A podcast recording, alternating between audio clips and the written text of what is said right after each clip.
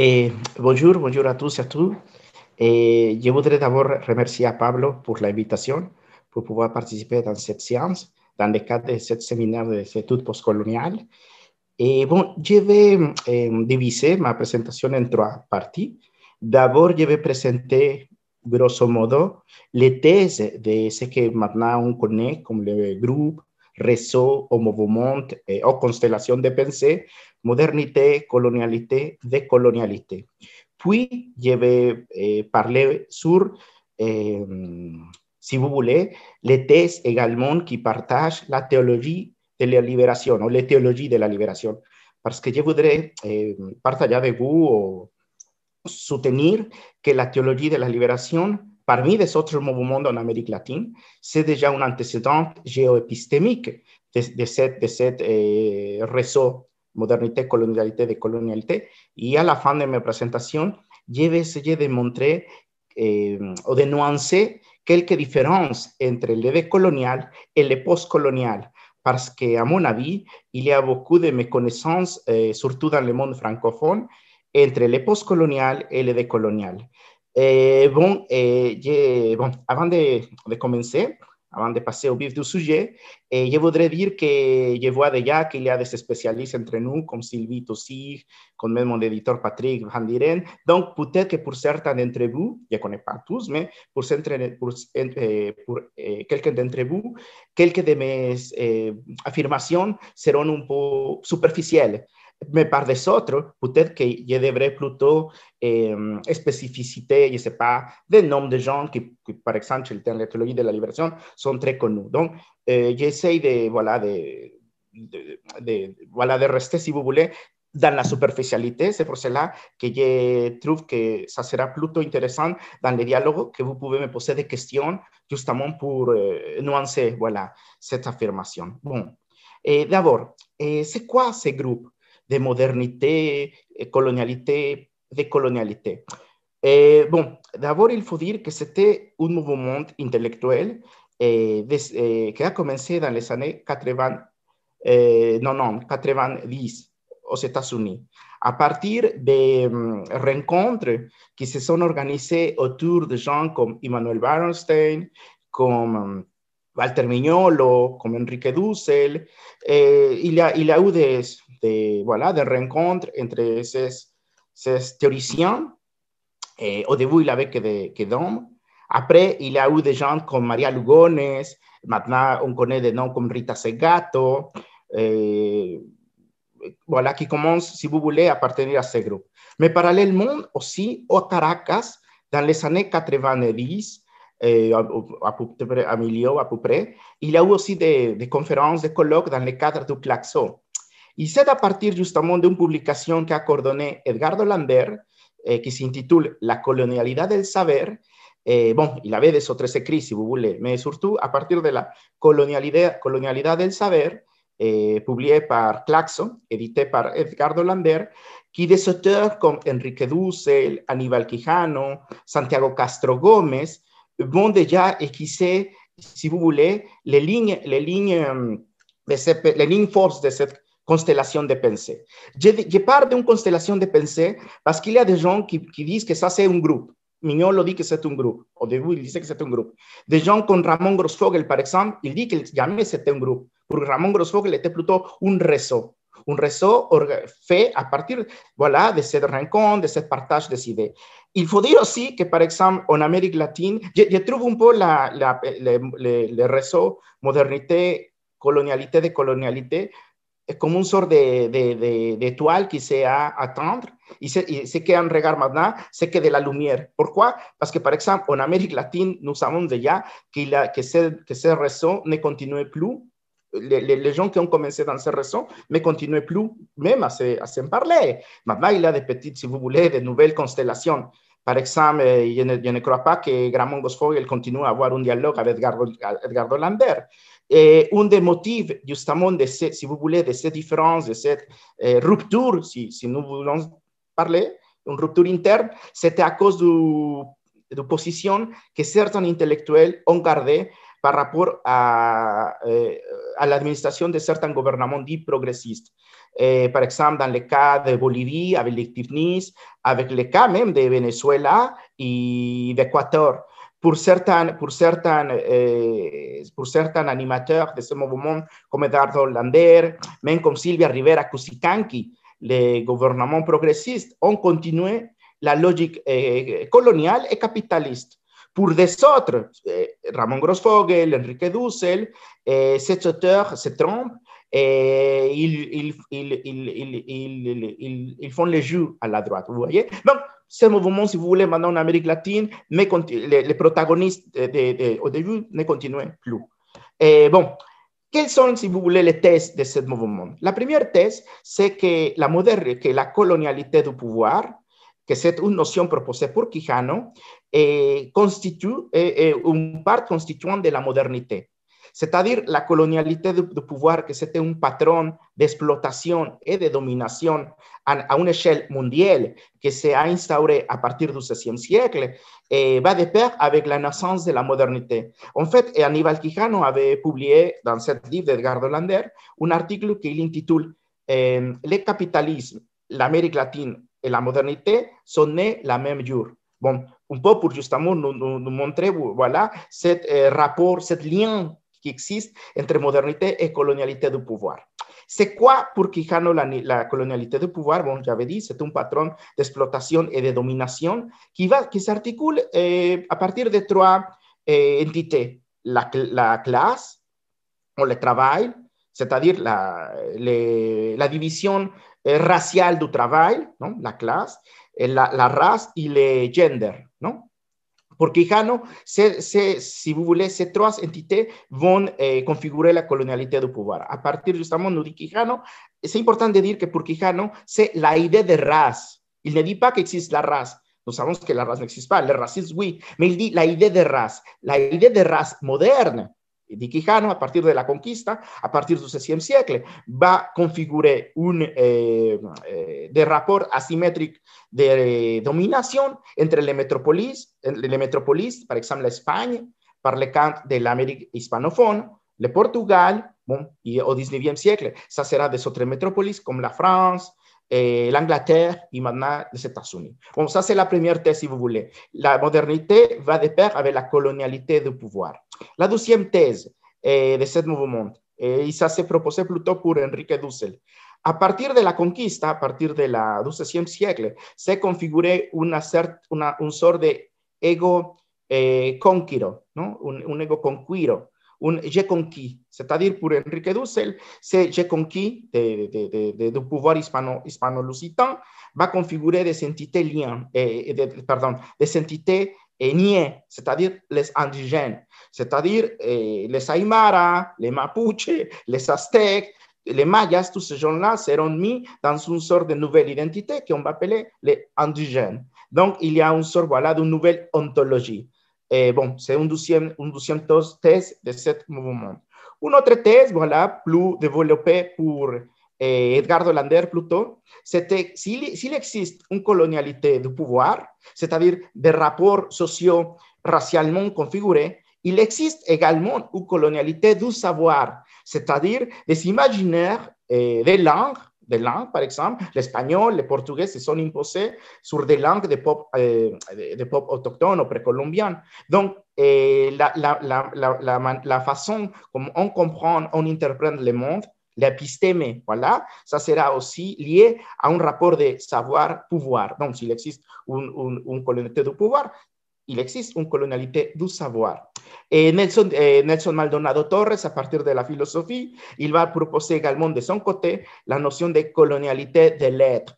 C'est-à-dire, je, reviens également à cette idée de l'ego conquiro, j'ai conquis, et eh, por, por, Maldonado Torres a partir de la évangélisation des corps des indigènes, parce que l'évangélisation, c'est-à-dire le processus de christianiser les indigènes, ne se limitait pas seulement à la question des imaginaires, se limitait également à la question de la corporalité.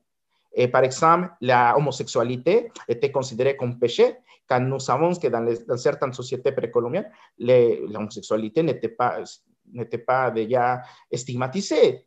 C'est pour cela que Maria Lugones va nous dire que le, genre, pardon pour ma prononciation, el género, le gender, será une construction également moderne.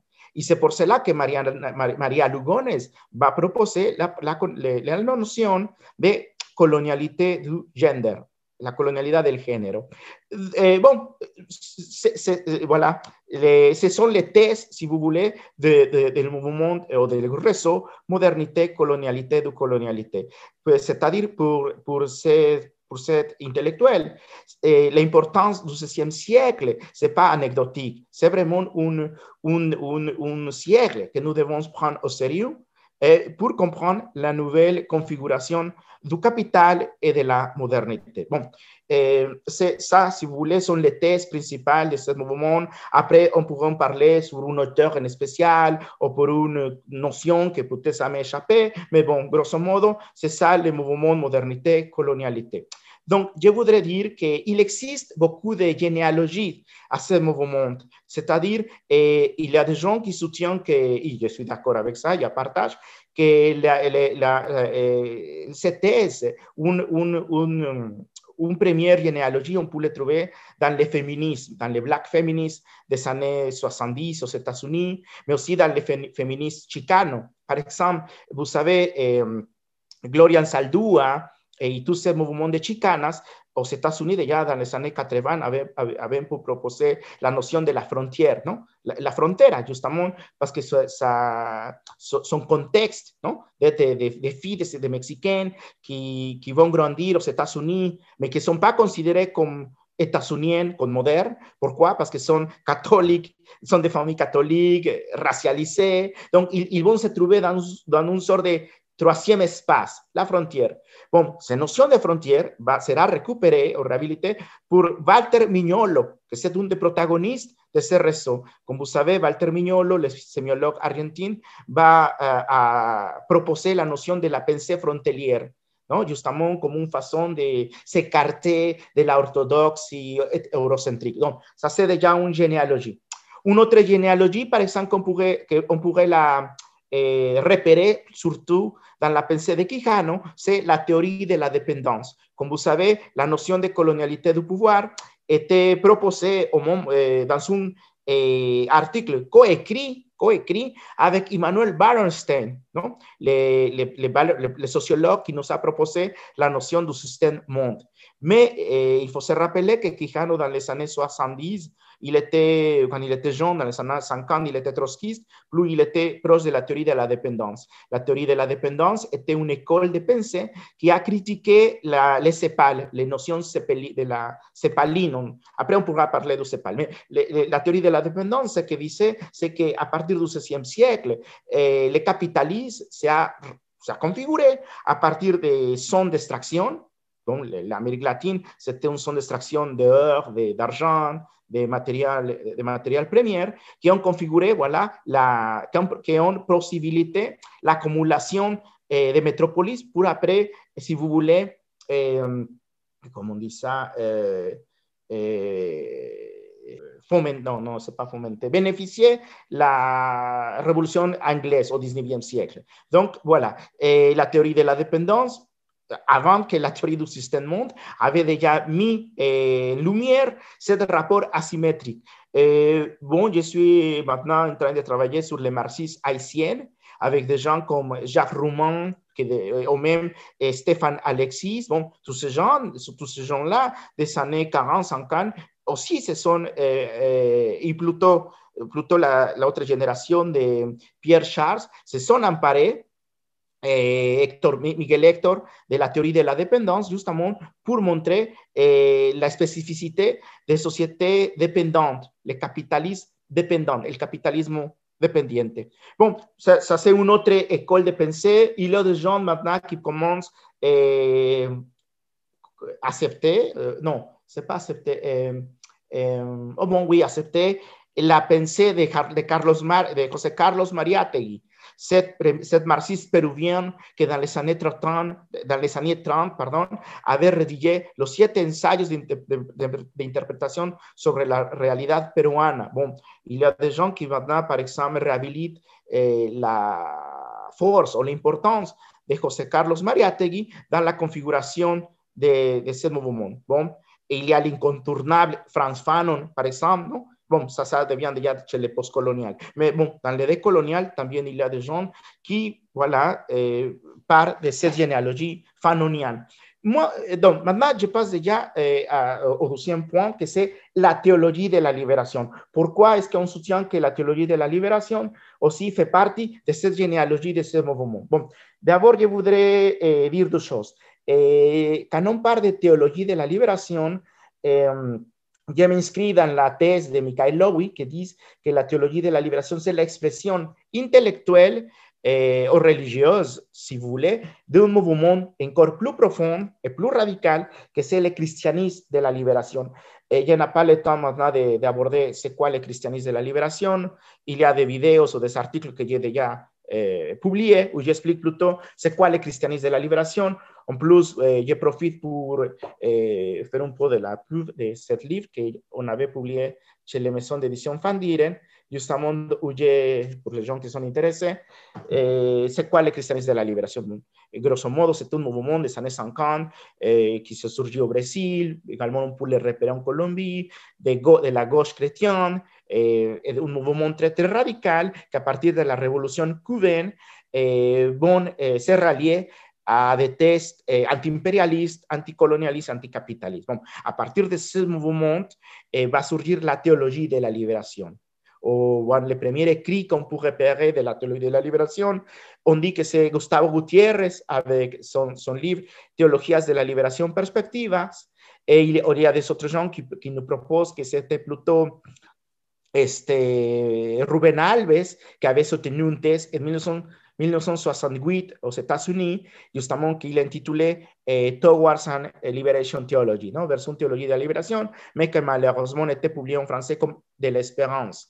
Mais, mais bon, eh, aussi on peut repérer des, des, des, des écrits eh, comme par des gens comme Hugo Asman, comme les Brésiliens, les frères Boff, Leonardo, Clovis Boff. Et bon, Et les théologiens, c'est quoi la théologie de la libération Également, la théologie de la libération, eh, j'essaie de la comprendre comme une constellation de pensée. C'est-à-dire, il y a des gens maintenant qui parlent en pluriel, des théologiens, des théologistes de la libération en pluriel. Mais bon, eh, également, il y a des thèses que les théologiens de la libération partagent. Par exemple, une des premières thèses, c'est l'option préférentielle pour les pauvres. Ne sais pas que c'était une, une, idée qui, qui va partir à partir, qui va a gagné du poids à partir de la, conférence épiscopale à Puebla en 77. Ça, c'est une thèse, c'est-à-dire que les pauvres doivent être les sujets de sa propre libération. Je parle plutôt de, de, de, thèses des années, au début que ça a développé la théorie de la libération. Maintenant, on peut s'apercevoir que des théologiens de la libération ne parlent plus de, de, pauvres, mais ils parlent de victimes parce que les nouvelles théologies de la libération, justement à partir d'une perspective intersectionnelle, à partir de repérer des autres sortes d'oppressions, disent eh, qu'à l'époque, les pauvres étaient un, si vous voulez, sujet asexué y non racialisé. C'est pour cela que maintenant, quand il parle de victimes, je pense dans le cas de, de Franz Kickenlamer, par exemple, ils disent justement que l'idée de victime puis aussi eh, pointer du doigt pas seulement la domination économique, mais la domination raciale, la domination du gender et des autres sortes de domination. Bon, ça c'était un premier test, si vous voulez, qui partage la théologie de la libération. Un deuxième test, c'est la question de la praxis. Et c'est pour cela qu'ils vont fomenter les communautés ecclésiales de base. C'est mouvement de, de, de groupes de croyants, mais aussi de laïcs, de non-croyants, qui vont se rassembler soit dans, la, soit dans, le monde, dans les milieux ruraux, dans la campagne, mais même dans les bidonvilles, par exemple, pour euh, lire la Bible, lire la Bible à la lumière de leur expérience, de leur expérience quotidienne. Mais surtout, le plus intéressant dans cette, euh, mouvance de communauté ecclésiale de base, c'est qu'ils vont euh, mobiliser la pédagogie de l'opprimé proposée pour Paulo Freire. Paulo Freire, pédagogue brésilien aussi, qui fait partie de cette généalogie. Comme vous savez, Paulo Freire avait proposé la notion d'une éducation pour la libération, c'est-à-dire pour Paulo Freire, à partir de, c'est par le biais de l'éducation, on pouvait promouvoir la conscientisation le processus de concientisation, concientisation. Et donc, et ça, c'est important parce que justement, et la pédagogie ou le travail, si vous voulez, d'éducation populaire devient une arme, une arme de conscientisation politique pour les sujets. Ils vont se rendre compte, les communautés ecclésiales de base, que la, la, le salut pas, ne peut pas être individuel. Le salut doit être en communauté, collectivement, voilà. Et les communautés ecclésiales de base eh, pouvaient faire, je ne sais pas, des petites, on disait entre guillemets, petits changements comme, comme, euh, comme c'est-à-dire comme la lutte pour l'accès à l'eau potable. Peut-être en Europe, c'est très courant d'avoir de l'eau potable pour nous, voilà, mais pour, pour des gens au Pérou, au Brésil, au Mexique, avoir l'accès à l'eau potable, c'est quelque chose d'important. Donc, la lutte, euh, c'est vraiment important. Mais je disais, petit entre, entre guillemets, parce que aussi les communautés ecclésiales de base pouvaient s'organiser, même pour faire tomber une dictature, comme c'est le cas de Somoza au Nicaragua. Nous savons que la révolution nicaraguayenne dans les années 79, le poids des communautés ecclésiales de base euh, formées, organisées par les frères cardinals, ont été importants dans cette mobilisation euh, nationale. Et aussi en Haïti, aussi dans les années 90. Mais bon, ça c'est un deuxième, un deuxième test important, la question de la praxis, c'est-à-dire la transformation à partir des communautés ecclésiales de base, c'est-à-dire à partir de la communauté. Un autre test eh, qui partage les théologiens de la libération, qui à mon avis c'est très important et c'est encore actuel, c'est que pour eux, le capitalisme n'est pas un système, si vous voulez, eh, le, le, n'est pas, c'est pas un système du sécularisme, si vous voulez. Je ne vais pas entrer maintenant, parce que je sais qu'il y a un débat en France sur le sécularisme, la sécularité, je ne vais pas entrer ça. L'important pour moi, c'est dire que pour les théologiens de la libération, ils vont comprendre le capitalisme comme un système idolâtre. C'est-à-dire, pour les, pour les théologiens de la libération, le capital va créer de nouvelles idoles, de nouvelles, nouvelles dieux. C'est-à-dire, le capital, le progrès, par exemple, euh, l'État, l'État peut devenir euh, une, sorte de, de nouvelles idoles. Donc, euh, pour les théologiens de la libération, les, si vous voulez, les divinités des religions monothéistes ont été chassées dans le monde de l'espace public pour eh, mettre, pour mettre eh, en, en, place ou le, le, remplacer par le capital, par l'argent. Donc, à mon avis, je trouve très, très intéressant cette notion de le capitalisme comme religion ou le capitalisme comme un système idolâtre. Et, et, bon, pourquoi? Parce que ça, déjà, ça, un, ce eh, amène un écho avec la notion de fétichisme de la marchandise développée par Marx. Ou même, c'est un antécédent de ce que maintenant aux États-Unis, l'école anglophone comme Talal Assad ou Gilles Nijar sont en train de parler de l'invention de, de, la religion, ne pas? Bon, mais je ne vais pas entrer dans ce sujet. Il y a des théologiens qui sont en train de discuter des théologiens de la libération, tels que John Monson, par exemple, qui est en train de discuter et de dialoguer avec la thèse de Talal Assad. Mais bon, sont des nouvelles, si vous voulez, eh, de, nouveau, de nouveaux protagonistes de, la théologie de la libération. Donc, eh, la théologie de la libération eh, essaye de lire l'histoire, pas seulement de l'Église, mais l'histoire en général de l'évangélisation à partir des vaincus de l'histoire, c'est-à-dire à partir du monde indigène. C'est pas un hasard que, par exemple, eh, Gustavo Gutiérrez a consacré un ouvrage a Bartolomé de las Casas, ne sais pas. Eh, bon, la figure de, de, de, de l'évêque de Chiapas, Bartolomé de las Casas, est, est importante pour les théologiens de la libération parce que justement, ils vont, ils vont la défense des, des, des. Également, on pourrait en parler sur si Bartolomé de las Casas était une position encore eurocentrique, parce que, bon, voilà, voilà. Mais, le, le, ce que je voudrais tout simplement dire, c'est qu'ils vont reprendre, si vous voulez, cette notion de lire l'histoire à, contre, à, bros, à, à, à bros poil, comme on disait Walter Benjamin, c'est-à-dire à partir du monde indigène, et de, de, de, du monde paysan, par exemple. Et, et, et voilà.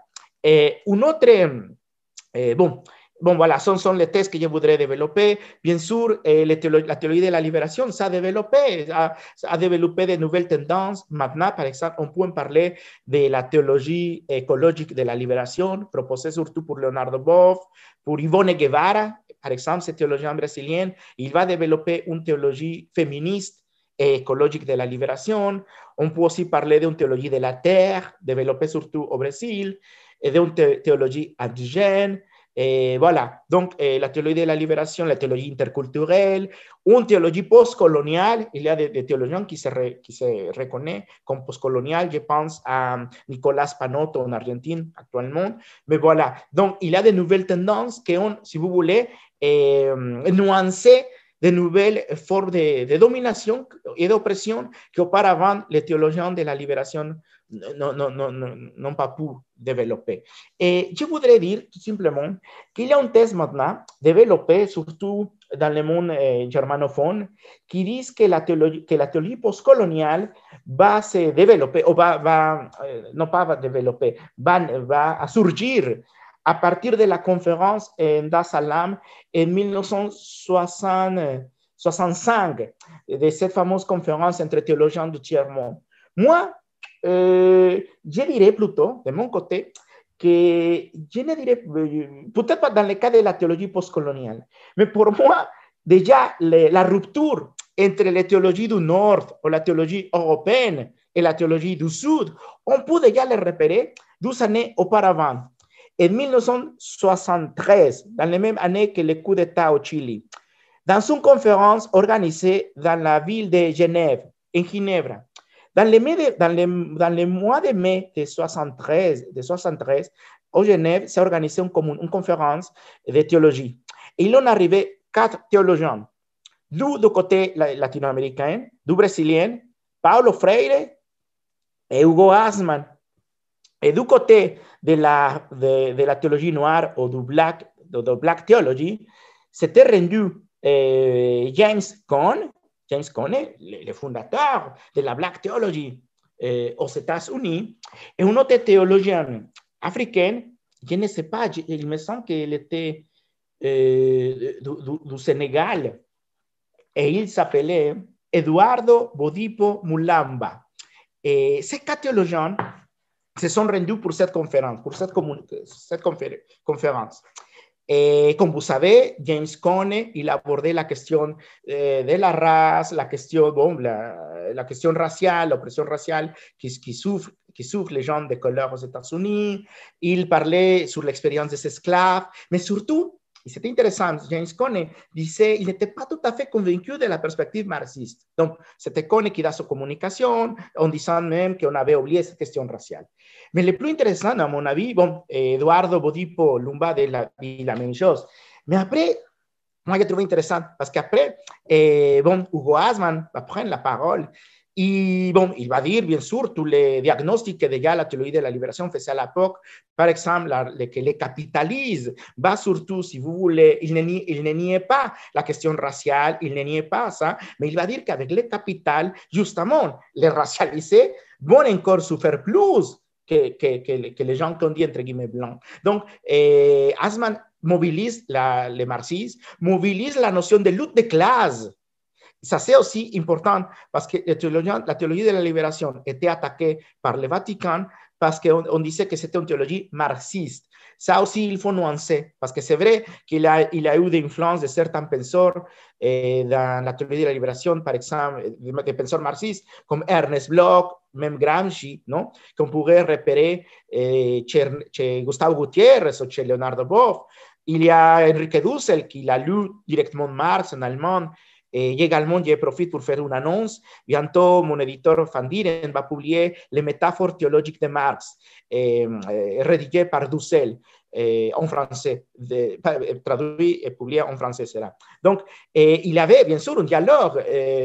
pourquoi Parce que la théorie de la libération appuyée de la théorie de la dépendance, qui était marxiste. Donc, une nouveauté de la théorie de la libération latino-américaine, c'était justement de mobiliser des notions comme lutte de classe, eh, eh, Asman parlait déjà de, de un eh, impérialisme.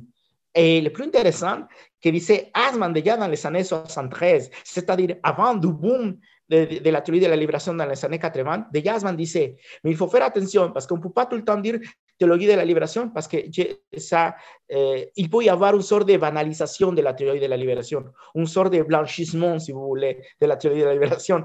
Donc, c'était intéressant que déjà Asman, à l'époque, euh, nous disait de, de, de, de, faire attention. Je dis ça que maintenant, dans le monde francophone aussi, beaucoup de choses deviennent décoloniales. Donc, il y un blanchissement du décolonial.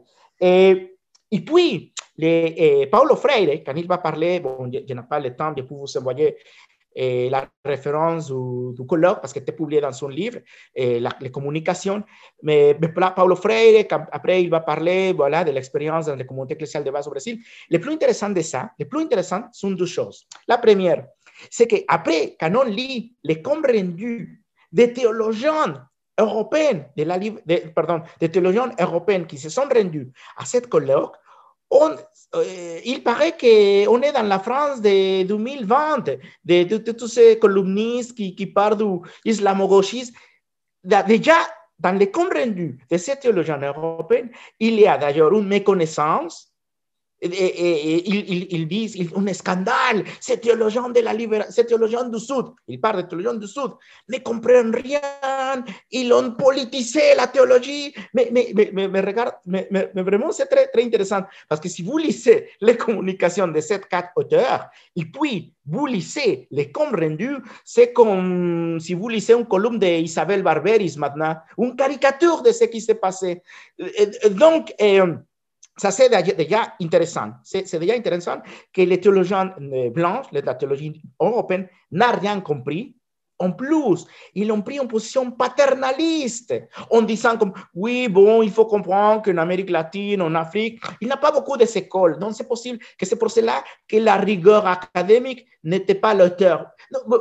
Il faut que, je vous envoyerai la référence, mais il faut vraiment un dimanche, quand vous, vous, voulez se détendre, lire ça, je vous recommande.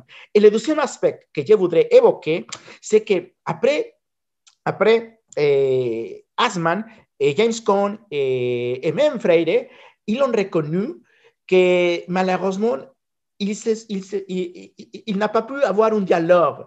C'est-à-dire, à ce moment-là, ils se sont sentis attaqués pour le jugement des Européens, que en, en, lieu de vraiment dialoguer, de trouver une sorte voilà, d'interlocuteur sud-sud, ce qu'ils ont trouvé, c'est qu'ils devaient passer euh, par la médiation de, de, de l'œil européen. Vous voyez, c'est pour cela qu'à partir de ces rencontres, ils vont, les théologiens de la libération, les théologiens du tiers-monde, vont commencer à organiser des conférences et des rencontres de théologiens du tiers-monde. Et c'est ça, Dar Salam, 12 années plus tard. Donc, pour moi, je voudrais aussi parler de cet, de antécédent, si vous voulez, historique, qui c'est très, euh, très, très peu connu, des fois, même des gens qui travaillent à la théorie de la libération ne parlent pas de cet épisode. Mais pour moi, ça déjà représente un, hiatus, une rupture entre la théologie, ou si vous voulez, la colonialité du savoir qui se, fait au sud par rapport à un, savoir du nord, un savoir que, que Castro Gómez va parler de la hybris du point, de point zéro, n'est-ce pas? De cette eh, eh, eh, prétention d'universalité qu'on croit que voilà, l'eurocentrisme eh, contient. Les théoriens de la libération, comme je disais aussi, ils vont s'attaquer à l'eurocentrisme. Gustavo Gutiérrez, dans, son livre la, eh, la force des pauvres, il va dire que la théologie est écrite par une main blanche, por una mano blanca, ¿no?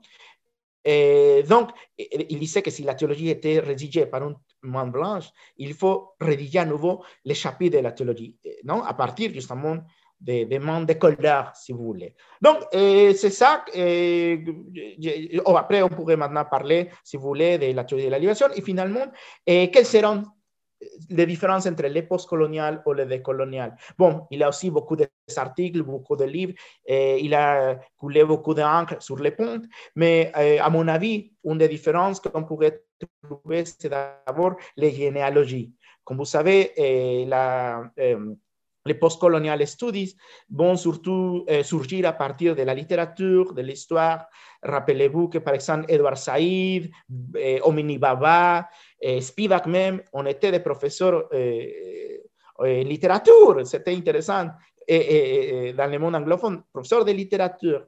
Et bon, c'est aussi important de dire que les postcoloniales, bon, les, écrits de, de Saïd surgit presque au même moment que les, que les, que les écrits de la théologie de la libération. C'est-à-dire, quand la théologie de la libération sont déjà reconnus, par exemple, les textes de Saïd, les orientalistes, s'est publié dans les années en 1978, que c'était la décennie de publication de la théologie de la, de la libération. Donc, quand à, Walter Mignot, l'on posait la question, c'est quoi la la similitud entre le postcolonial studies et le décolonial, Walter Mignolo a donné cette que je trouve pertinente. Il a dit, eh, le postcolonial studies et le décolonial sont deux oranges, deux oranges du même potager.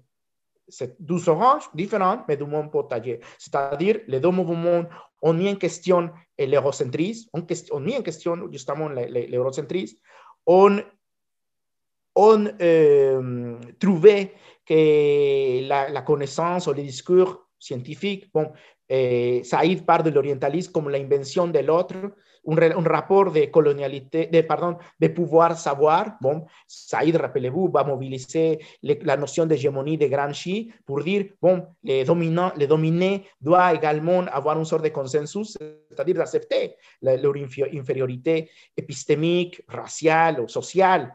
Mais aussi, là, surtout, ça, ça a mobilisé, surtout Foucault. Bon, maintenant, Foucault, il est aussi brûlé. Mais bon, eh, eh, il, y a, il y a justement les de la libération, comme les postcolonial studies, eh, on mis en question l'eurocentrisme, on eh, mis en lumière le rapport pouvoir-savoir. Mais le, la, le, le, mouvement décolonial va partir, eh, va, ces études seront surtout à partir du XVIe siècle, c'est-à-dire le XVIe siècle sera focalisé comme le siècle justement de l'essor de la modernité, à la différence du postcolonial qui préfère se concentrer au 19e siècle. Bon, si, vous vous rappelez, Edouard Saïd, les textes qu'il va consacrer pour l'étude de l'orientalisme sont des études surtout du 19e siècle, 20e siècle, mais surtout 19e, 19e siècle. Ça, ça, je trouve déjà une différence. Les généalogies, les postcolonial studies proviennent plus de, de la French Theory ou la, de, la déconstruction. Eh, bon, les marxistes les plus proches qu'on pourra trouver, c'est Gramsci, non? Ne sais pas. Mais dans le cas des de, de groupes modernité-colonialité, on peut trouver l'ADN eh, marxiste, si vous voulez, comme je disais, d'un marxiste hétérodoxe qui vient de José Carlos Mariátegui, dans le cas de Quijano, aussi la théorie de la dépendance, la théorie de la libération chez, chez Enrique Dussel, qui était un protagoniste aussi, qui a fondé la philosophie de la libération. Eh, Sylvie va me, me, me, pourquoi il n'a pas fait la différence entre philosophie et théologie de la libération. Bon, on pourrait en parler ça dans les questions, mais voilà, je voudrais justement montrer toutes ces mouvances qu'il y a derrière le tournant décolonial en Amérique latine.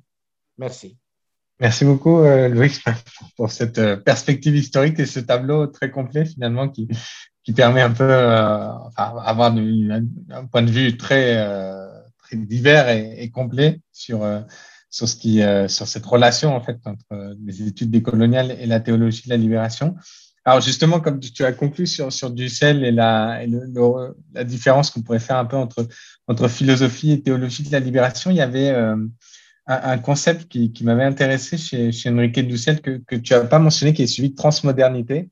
Et en fait, cette idée que, alors, justement, la question serait est-ce qu'on peut la retrouver dans la théologie de la libération? Est-ce que c'est un concept qui pourrait unir également euh, de la théologie de la libération et les études décoloniales et cette idée qu'il y aurait euh, la nécessité en quelque sorte de, de se défaire de, de, la colonialité du pouvoir à travers la transmodernité et trans parce que ça serait pas euh, le, le, risque serait de ne pas tomber dans la postmodernité et dans ce,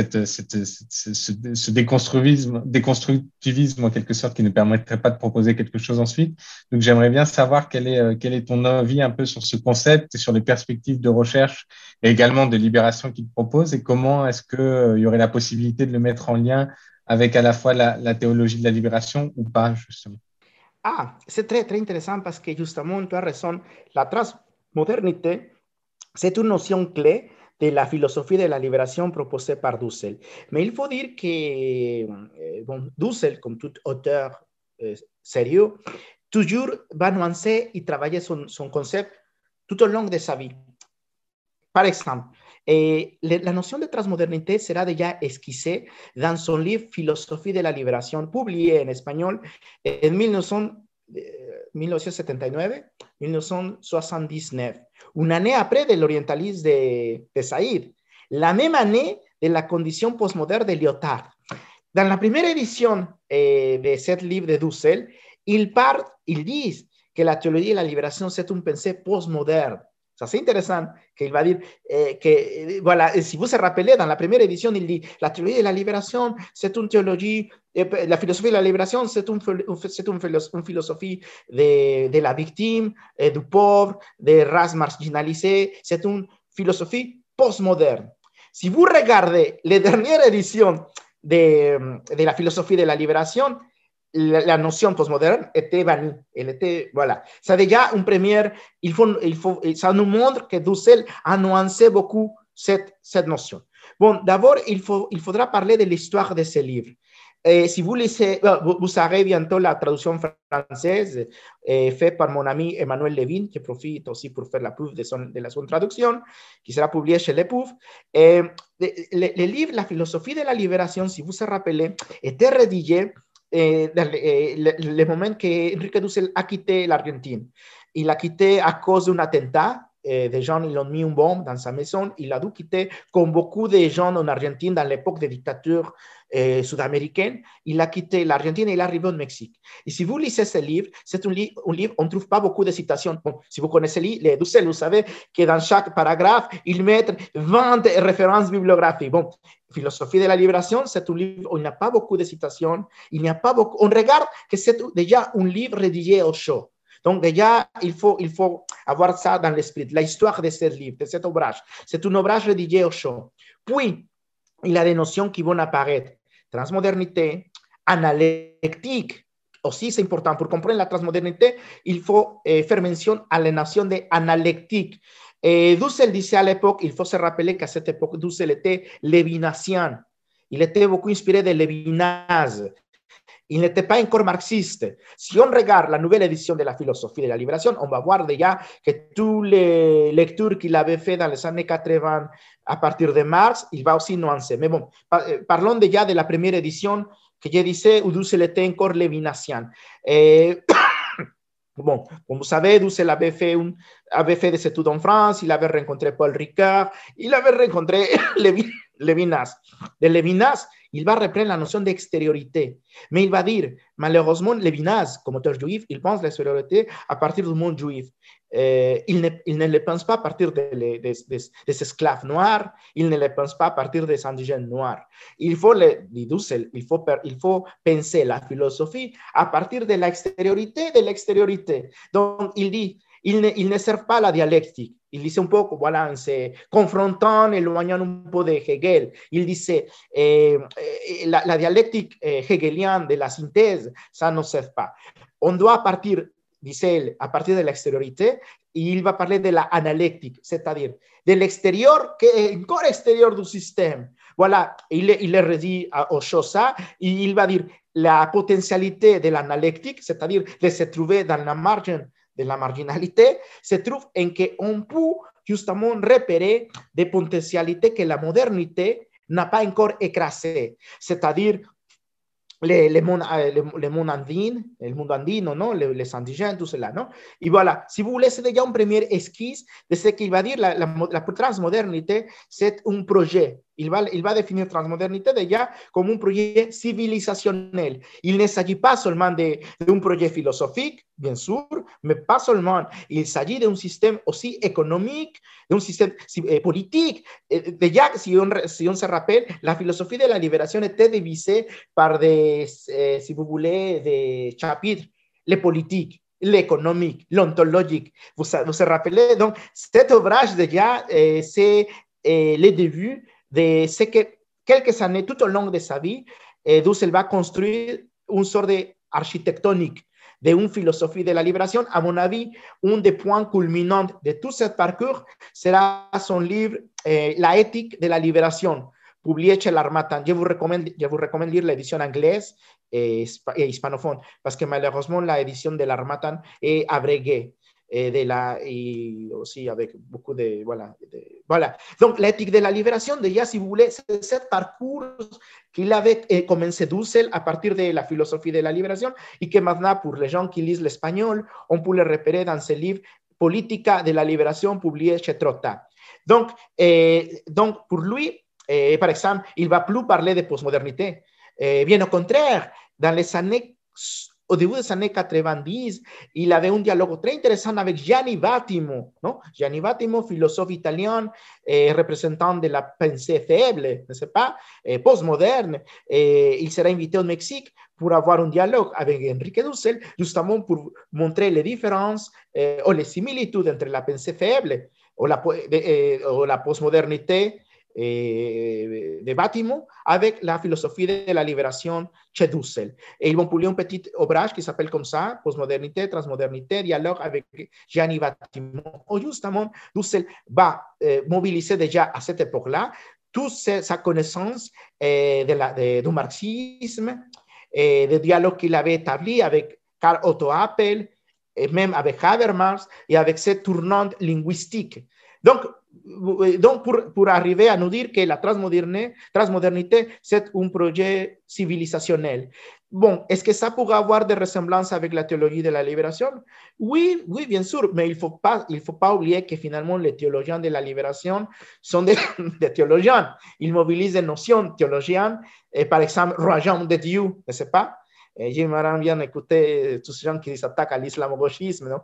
Donc, donc les théologiens vont mobiliser des autres sortes de, de, de notions. Parousia, le royaume de Dieu, même, même, même des fois Dussel les mobilise, mais la différence c'est que Dussel va le faire pour les, eh, dire, pour mettre en lumière eh, déjà les discours philosophiques, c'est ça. Voilà.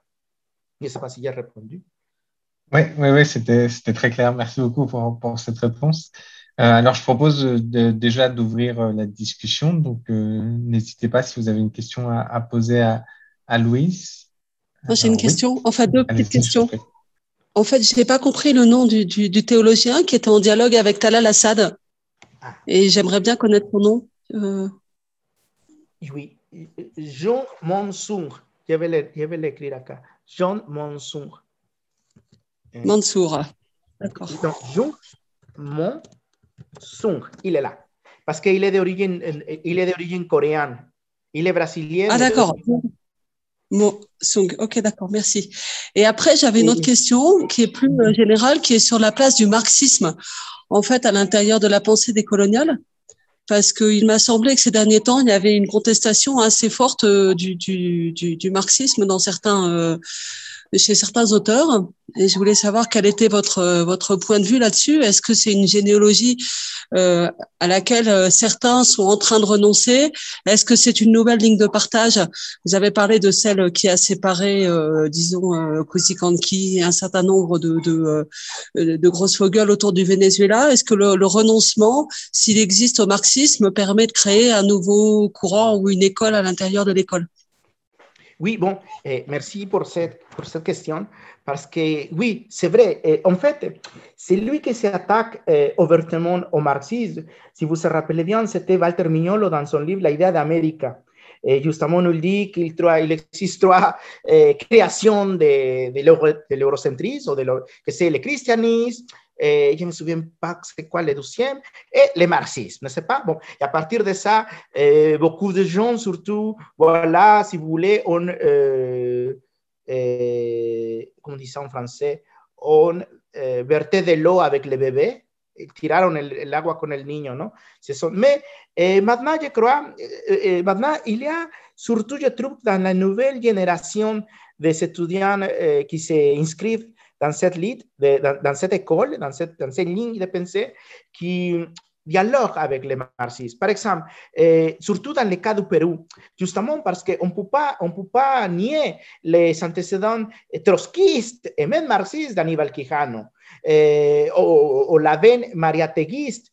Eh, on, nous savons que, par exemple, dans les années 90, au début des années 90, Quijano a relu à nouveau Mariategui. En fait, il a relu à nouveau Mariategui parce que la maison d'édition Fondo de Cultura Económica le avait demandé de rassembler certains textes qui s'étaient publiés comme textes, textes escogidos, textes choisis.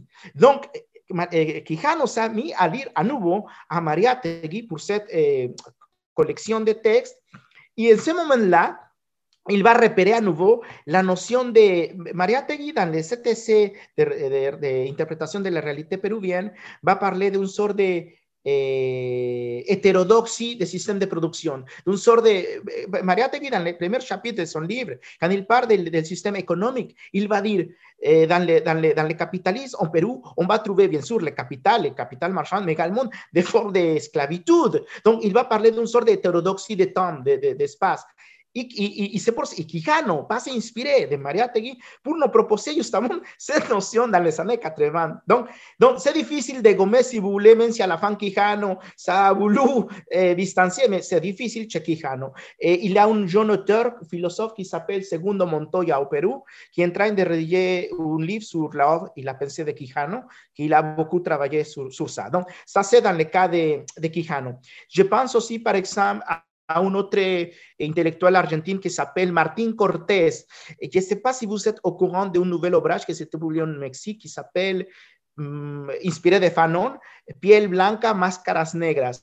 C'était un ouvrage que vous pouvez repérer en Internet, eh, coordonné par un français, ah, je ne me souviens pas le nom, et un polonais. Eh, dans cette... Corcuf, non, pardon, et Philippe Corcuf, non Philippe Corcuf participe, oui, oui tout ah, à fait. Il participe. Eh, j'ai oublié le nom Gossen, quelques sont Gossen y, y, un polonais. Bon, eh, ils ont rédigé qui à mon avis c'est très superficiel. C'est comme si vous lisez Isabelle Barberis, voilà. Mais le plus intéressant de cette, de cette collection, c'est que la, la deuxième partie et la troisième partie, je trouve, intéressant parce que vous, vous, allez trouver des articles rédigés par Silvia Rivera Cusicanqui, par Raúl Sivecki, mais je vous, je vous recommande spécialement les articles rédigés par Martín Cortés. Martín Cortés va intituler son, son article eh, Pureza, o no, Pobreza eh, de, del origen de la, de la pureza, justamente, o il va, se, il va justamente esa noción eh, de il va s'attaquer à la position de Mignolo en justement en nous montrant, en nous montrant qu'il a les mille marxistes qui se sont développés en Amérique latine, qu'ils vont justement, si vous voulez, souligner beaucoup des aspects que, le mouvement modernité-colonialité maintenant prennent comme s'ils ont découvert la poudre. Et donc, eh, voilà, Martin Cortés, il va montrer justement eh, l'importance, du, marxisme eh, pour, la, pour la pensée contemporaine.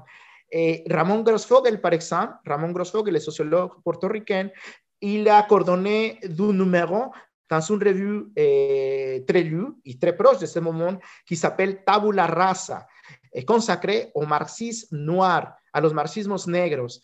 Eh, yo creo que es un review colombiano, eh, Tabula Rasa, bon, eh, y la de ella coordonné du, du, du sobrage sur, sur, sur le marxisme noir. Et bon, eh, je répète à nouveau, le livre qui sera, tra eh, sera traduit et Fandieren sur les métaphores théologiques de Marx. En fait, eh, Dussel a publié pas seulement ce livre. Il a, il a un autre qui s'appelle Versus Mars Méconnu. Quelqu'un des, des autres été publiés chez l'Armatan. Mais bon, Dussel, si, vous, si on lit Dussel, on se, on se rend compte qu'il n'oublie il, il pas, il pas le marxisme. Il, il, il s'inscrit dans le marxisme de foi. Dussel mobilise des notions marxistes dans sa philosophie de la libération et même dans ses, voilà, dans des écrits. Et bon, finalement, finalement Dussel, c'est aussi une sorte de carrefour de la pensée décoloniale. Voilà, vous avez raison, c'est le livre coordonné par la polonaise Gaia Macaran et le français Pierre Gossin. Et je trouve très voilà, varié cet, cet ouvrage. Voilà, je ne sais pas, Sylvie, si j'ai répondu à la question. Je crois que Luciana avait, euh, avait une question, il me semble. Donc, euh, si, si, Sylvie, si vous êtes satisfaite de la réponse de Louis, je, je donne la parole à, à, Luciana. Oui, merci beaucoup. Vous m'entendez? Oui. Ok, donc euh, voilà, merci beaucoup pour votre présentation. C'était vraiment très intéressante. Et je suis allée à un colloque il y a quelques années voir euh, Frei Beto parler. Et vous le connaissez peut-être, c'est un personnage très important de la théologie de, de la libération. Et lui, il a fait un lien que ne m'avait jamais euh, arrivé à l'esprit avant entre le, les conservatismes des deux derniers papes et, le, et la montée du, conservatisme politique. Et en gros, il disait que comme euh, ces deux papes étaient, enfin avant les papes francisco, ils étaient conservateurs. la théologie de la libération a perdu ses forces en Amérique latine. C'était les organisations catholiques de la société civile et dont beaucoup de membres venaient de la théologie de la libération et qui organisaient les mouvements sociaux. Euh, vous savez euh, qu'ils ont des rapports euh, très forts avec la création même de l'MST, l'organisation des mouvements indigènes aussi. Et donc, avec l'affaiblissement de la théologie de la libération, il a resté une sorte d'espace vide qui a été rempli par les religions évangélistes qui sont à leur tour très, très conservatrices. Et donc, c'est l'arrivée à la politique. Et voilà, on a élu Bolsonaro. Et moi, je travaille avec les mouvements indigènes et je vois que c'est vrai qu'en même temps, il y a un très fort euh, criticisme aux organisations catholiques comme les CIM, par exemple. Et j'ai déjà observé euh, des situations où les curés s'exprimaient de façon très autoritaire. Ils sont tout, tout de suite rapprochés et, en tant que colonisateurs.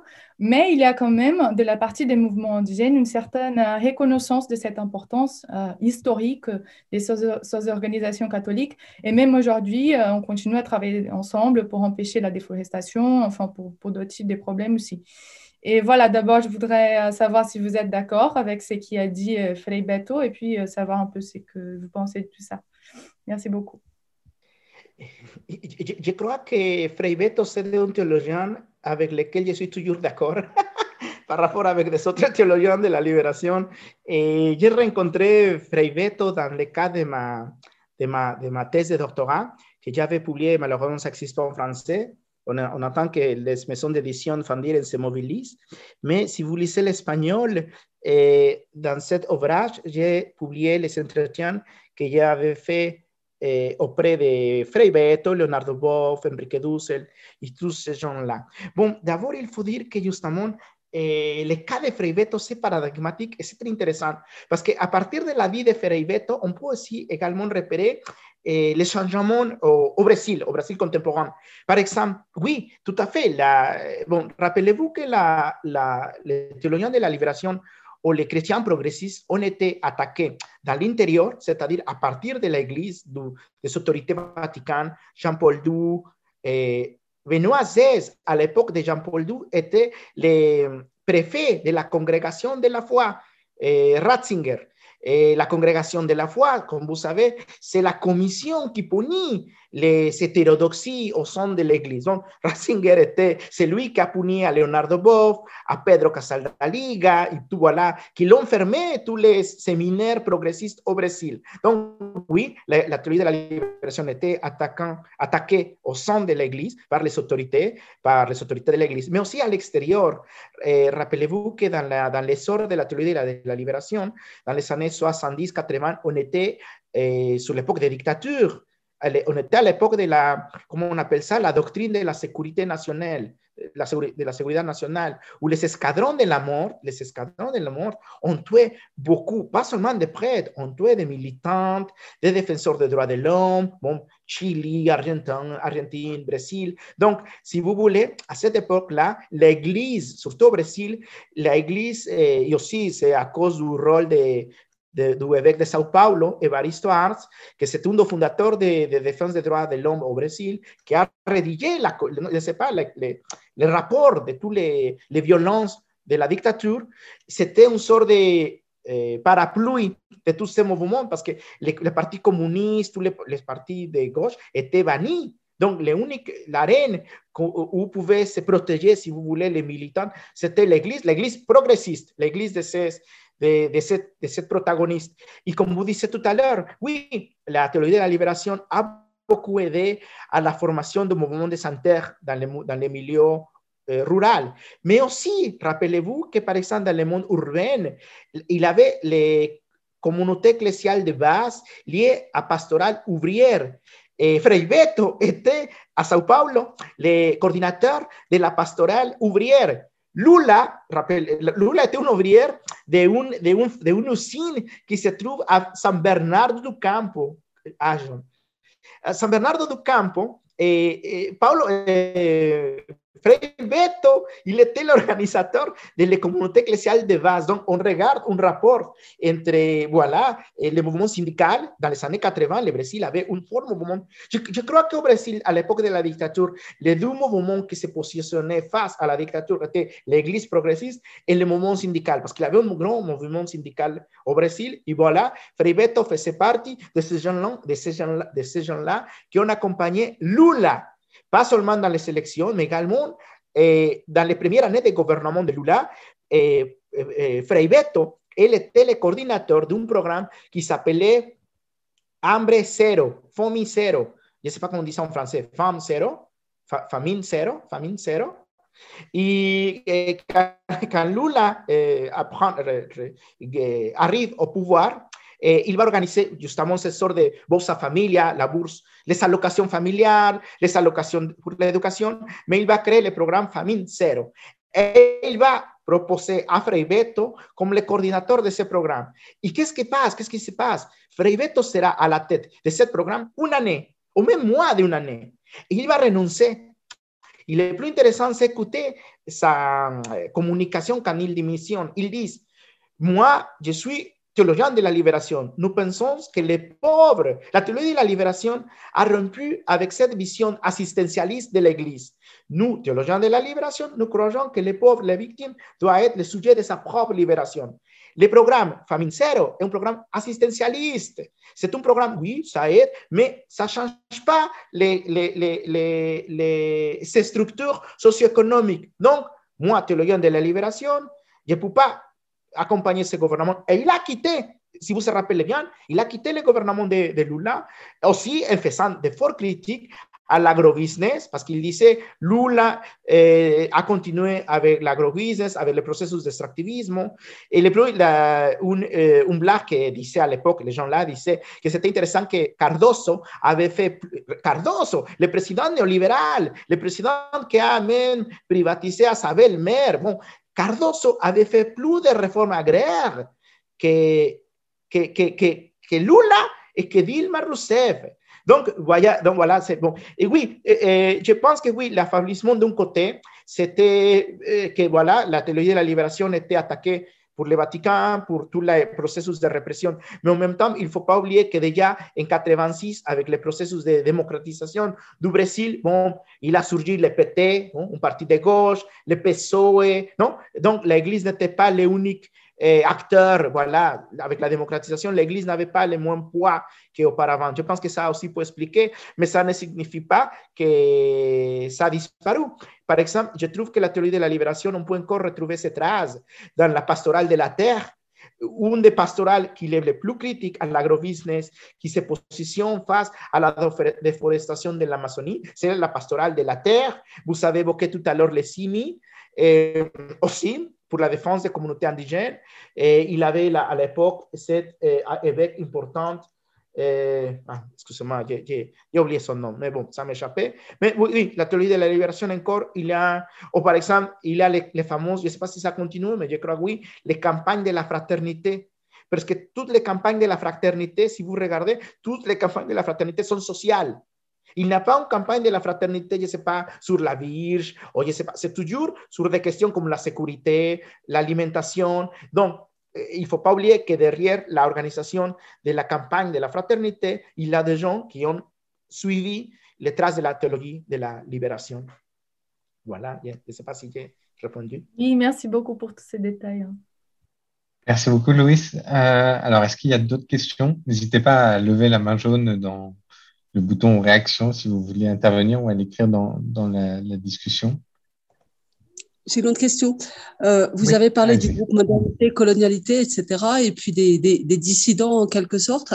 Est-ce qu'on peut dire que, euh, en fait, en France, par exemple, on connaît surtout euh, le, le, groupe modernité, modernité des colonialités, etc., mais est-ce qu'il y a d'autres intellectuels qui sont groupés en tant que tels, constituant un groupe?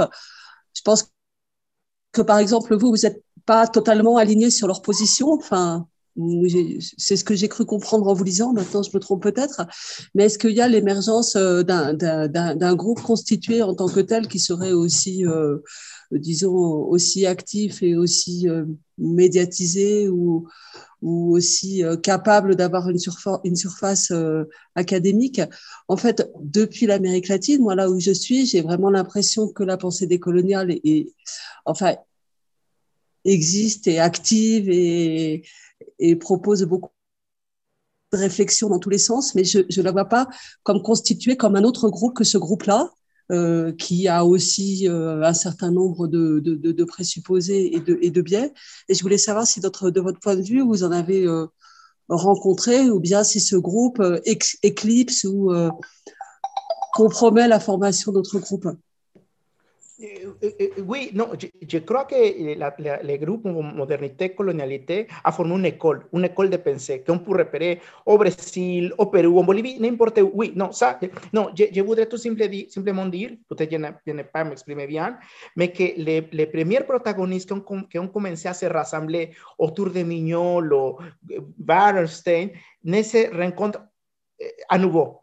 C'est-à-dire, oui, Mignolo, il, il organise ce Summer School, de son côté. Eh, Ramón Grossfogel fait, la même chose à Barcelone, dans son côté, à Murcia, à Granada, de son, de, de, de son côté, de leur côté. Mais voilà, c'est ça. Et, et les, les, les, les protagonistes, c'est-à-dire ceux qui ont euh, possède les bases de cette, de cette mouvance de pensée ou de cette constellation, mais continuer à se rassembler ensemble. Oui, c'est vrai que Grossfogel continue à avoir des dialogues avec, avec Dussel. Par exemple, à Venezuela s'organise l'école de coloniale au, au Serran Dussel, Grossfogel. Je crois que même Karina Ochoa. Mais, mais chacune de leur côté. Voilà ce que je voudrais dire. Ça ne signifie pas qu'ils n'ont pas formé des écoles, non. On peut repérer eh, beaucoup de, de, déclinations dans différents eh, pays en Amérique latine. Et il y a de, de, nouveaux groupes qui ont surgi. Par exemple, je pense au Mexique, au, au, au groupe eh, féministe, féministas décoloniales. Je pense qu'en France, celle qui a écrit sur ce mouvement, c'est euh, ce professeur de... François Sergès. Jules, Jules, Jules Falquet, Jules Falquet, Jules Falquet, Jules Falquet, peut-être je prononce pas bien, mais Jules Falquet a écrit pas mal chez Contretemps ou dans des autres cahiers de genre, a écrit justement sur ce mouvement. Et le groupe eh, feministas descoloniales est également un mouvement formé surtout entre, eh, au Mexique surtout, parce qu'il y a beaucoup de Mexicains comme Mariana Mora, este, Karina Ochoa, eh, Margarita Millán, que aussi sont des, des femmes, des intellectuels qui ont de, différentes, de, divers, de diverses origines. Par exemple, Margarita Millán, elle garde une position, si vous voulez, eh, un peu critique de, de, la théorie de Dussel. Elle se reconnaît plutôt dans la théorie de Bolívar Echeverría. Vous savez, eh, Bolívar Echeverría, jamais on était d'accord avec Dussel avec cette idée de la modernité. En fait, en fait eh, c'est pour cela que Bolívar Echeverría va proposer sa théorie de les quatre étés, et en disant en fait la modernité était colonisée par le capitalisme.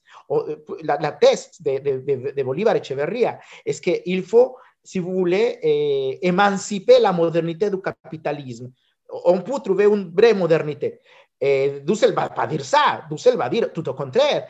La modernité ne peut pas s'émanciper du colonial, de, de capitalisme parce que le, le, le, est très, très. C'est la thèse de modernité colonialité. Bon, voilà. Margaret Millán, si vous voulez, même s'il fait partie de ces mouvements féministes descoloniales, et aussi que j'avais interviewé ici, dans le livre que je peux vous faire parvenir aussi si vous voulez, pour les, les, gens qui lisent espagnol, et il, va, il vient d'une autre généalogie. Ou par exemple, pensons eh, Aida eh, Hernández Castillo. Elle vient aussi de, plutôt du mouvement, eh, elle a fait tout Chiapas, où, où, où se trouve le mouvement zapatiste. Eh, donc, eh, il revient d'une autre généalogie. disons que Karina Ochoa, il s'inscrit plutôt dans les thèses défendues par Grossfogel.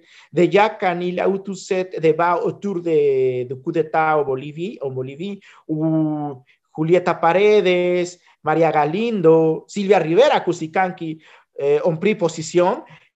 eh, Karina Ochoa aussi l'a pris position en disant que les critiques de Sylvia Rivera à qui s'est trompé, vous voyez. Donc, oui, moi, je pourrais vous parler de ce de cette groupe, Feministas Descoloniales, mais aussi fait partie un, un, un, des autres femmes de Guatemala, par exemple, qui un peu les féministes indigènes, comme Sud-Sul, voilà, donc oui, oui. Je pense qu'en Bolivie, il y a aussi, et bon, ça ne continuait pas, mais au début, dans les années 80, il y avait le moment eh, Mujeres Creando, n'est-ce pas, autour de Maria Galindo. Je crois que Silvia Rivera, dans un moment, Kusikanki faisait partie aussi. Ah, et quand on parle du marxisme, aussi, c'est important de dire que, par exemple, eh, Silvia Rivera Kusikanki, c'est aussi une, une, autrice comme Frei Beto, ou presque toujours, je suis d'accord avec, avec son diagnostic.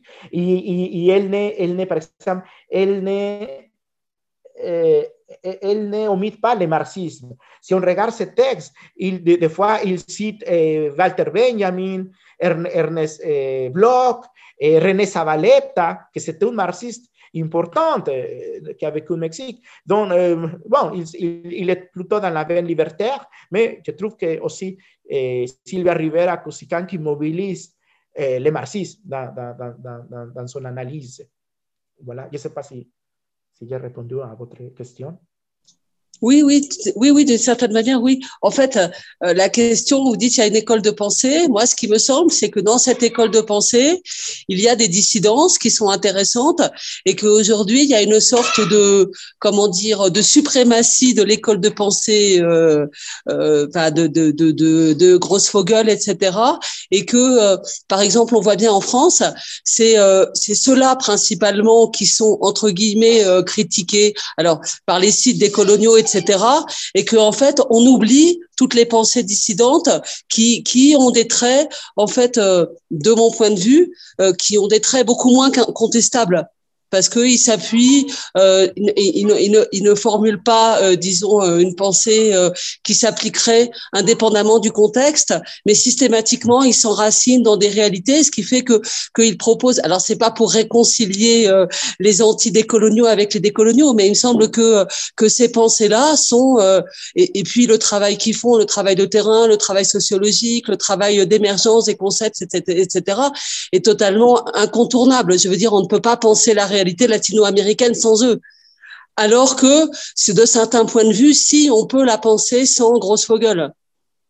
Parce que Grossfogel ajoute beaucoup de choses dans le débat qui sont, bon, euh, voilà. Donc c'est un peu ça la question, c'est qu'est-ce qu'il n'y aurait pas une urgence à faire émerger euh, ces courants dissidents pour arrêter de prendre euh, les arbres pour la forêt? Voilà, pour qu'on puisse en parler de façon comme un, comme un apport considérable dans la pensée. Moi, moi-même, j'ai écrit des articles en disant, voilà, dans chez Grossfogel, il y a des points idéologiques euh, qui sont gênants, je le dis franchement. Alors que la pensée générale, on ne peut que y adhérer généralement quand on connaît euh, la réalité, la colonialité du pouvoir. C'est une telle évidence que, euh, que c'est un, concept extraordinaire pour faire avancer les choses, voyez? Mais oui. que il me semble qu'il y a tout un tas de penseurs derrière qui sont moins médiatisés, qui sont moins présents, qui sont peut-être moins habiles institutionnellement et qui et qui n'ont pas, euh, qui ne forment pas école, qui ne forment pas, euh, qui ne sont pas aidés par Maduro, qui ne sont pas, voyez, et qui mériteraient d'être d'être euh, d'être promus en quelque sorte pour essayer aussi de mettre fin à cette espèce de, de, de, de coupure idéologique absurde qui est en train de, de, de, de, de devenir folle en France, par exemple et qui honnêtement a vraiment aucun sens, qui n'a aucun sens. Euh, oui, non, quand, vous dites ça, ça me fait penser, par exemple, au philosophe Santiago Castro Gómez. Santiago Castro Gómez, philosophe colombien, qu'il est Foucaultien, mais par exemple, lui, qui était tout au début de cette mouvance, il ne, il ne, il ne s'identifiait plus aux, mouvances coloniales, il ne s'identifiait plus, parce que lui, pour lui, un, euh, il y a une sorte de essentialisation du décolonial. Voilà, ils l'ont construit des essentialisme. Par exemple, et c'est la critique que fait Castro Gómez en disant, eh, bon, on peut être d'accord ou pas avec lui, mais bon, Castro Gómez dit quelque chose d'intéressant. Il dit, c'est que c'est pas possible qu'au XVIe siècle, tout ait surgi comme ça. Le racisme, le colonialisme apparu d'un jour au lendemain. Et justement, c'est pour cela qu'il, à partir de sa perspective Foucaultienne, il dit, il faut aller aux archives, il faut voir que c'est un processus qui va, qui se configure Bien sûr, dans un moment donné, il marche, mais c'est construit petit à petit. Et, et le, le, rapproche que, Castro, que Castro Gómez fait à ce, à mouvement, c'est justement qu'il dit qu'il faut aller aux archives c'est intéressant qu'un philosophe, parce que normalement, on, on, on, attendra ce sort de, de propos dans la bouche d'un historien. Mais dans ce cas-là, c'est un philosophe qui nous dit il faut aller aux archives, il faut voir comment s'est construit la question de la, du racisme, la idée de race. Donc, oui, quand vous disiez de ça, euh, oui, ça pourrait être Castro Gomez. Malheureusement, il n'a pas beaucoup de choses traduites de lui en français. Il a quelques articles. Il y a aussi, euh, en France, il y a Jean-Frédéric Chaube qui travaille dans ce sens-là qui ah. essaye de montrer comment euh, et qui a un travail vraiment extrêmement intéressant, qui essaye de montrer comment se, se, se construit ce racisme au moment des théories de la de de de, des sangrés et se poursuit jusqu'à bah, il y, a, y a des travaux qui sont faits dans ce sens-là. Oui, mais oui, qui oui. oui, pardon. Non, non, je vous donc voilà, je, je, pense Castro, à Castro Gomez, mais bon, il y a il y a que peut-être ils ne renoncent la, à la, au mouvement, parce la notion de colonialité du pouvoir. Comme vous tout à l'heure, que la notion de colonialité du pouvoir, il faut la enrichir. Non, mais, ça, mais, mais, de la notion un sur de, ah, comme on dit en français, mode for, euh, un, un, mot passe-partout, je ne sais pas comment on dira ça. Voilà. Donc, non, il y a des gens qui justement prennent au sérieux, prennent au sérieux les thèses de modernité coloniale, mais sur les, ah, sur les sols, vous voyez, en regardant les archives, mais malheureusement, peut-être peut parce que peut-être parce qu'ils sont très, on pourrait dire, très exigeantes et avec une autre rigueur qu'ils ne se prêtent pas à la polémique. C'est possible que pour cela qu'ils ne sont pas traduits en France. C'est possible, c'est une explication. Peut-être que, ce que, ce qui intéresse, c'est plutôt lancer de l'huile dans le feu. Donc, peut-être on, on, traduit des choses voilà, qui pourront faire polémique. Mais c'était, comme je disais tout à l'heure, par exemple, John Monsoon, à mon avis, que c'est un théologien qui prend au sérieux la notion de Talal Assad et va la lire à partir de la théologie de la libération, on ne trouve rien sur, sur John Monsoon en français, rien de lui. Donc, voilà. Mais je, pense que c'est également un sort, voilà. voilà.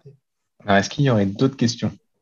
Alors, si jamais il n'y a pas d'autres questions, moi, j'aurais deux questions euh, pour toi, Louis. Alors, la première, ce serait un peu sur, euh, si tu pourrais revenir sur euh, comment euh, le contenu de, de la théorie marxienne et de, de Marx en particulier permet euh, d'introduire en quelque sorte une critique, une critique théologique du capitalisme sur comment en fait les, éléments qu'il y a déjà dans la théorie de Marx, comme tu l'as tu l'as brièvement mentionné, en fait, sont repris par les théologiens de la libération pour faire une critique du capitalisme.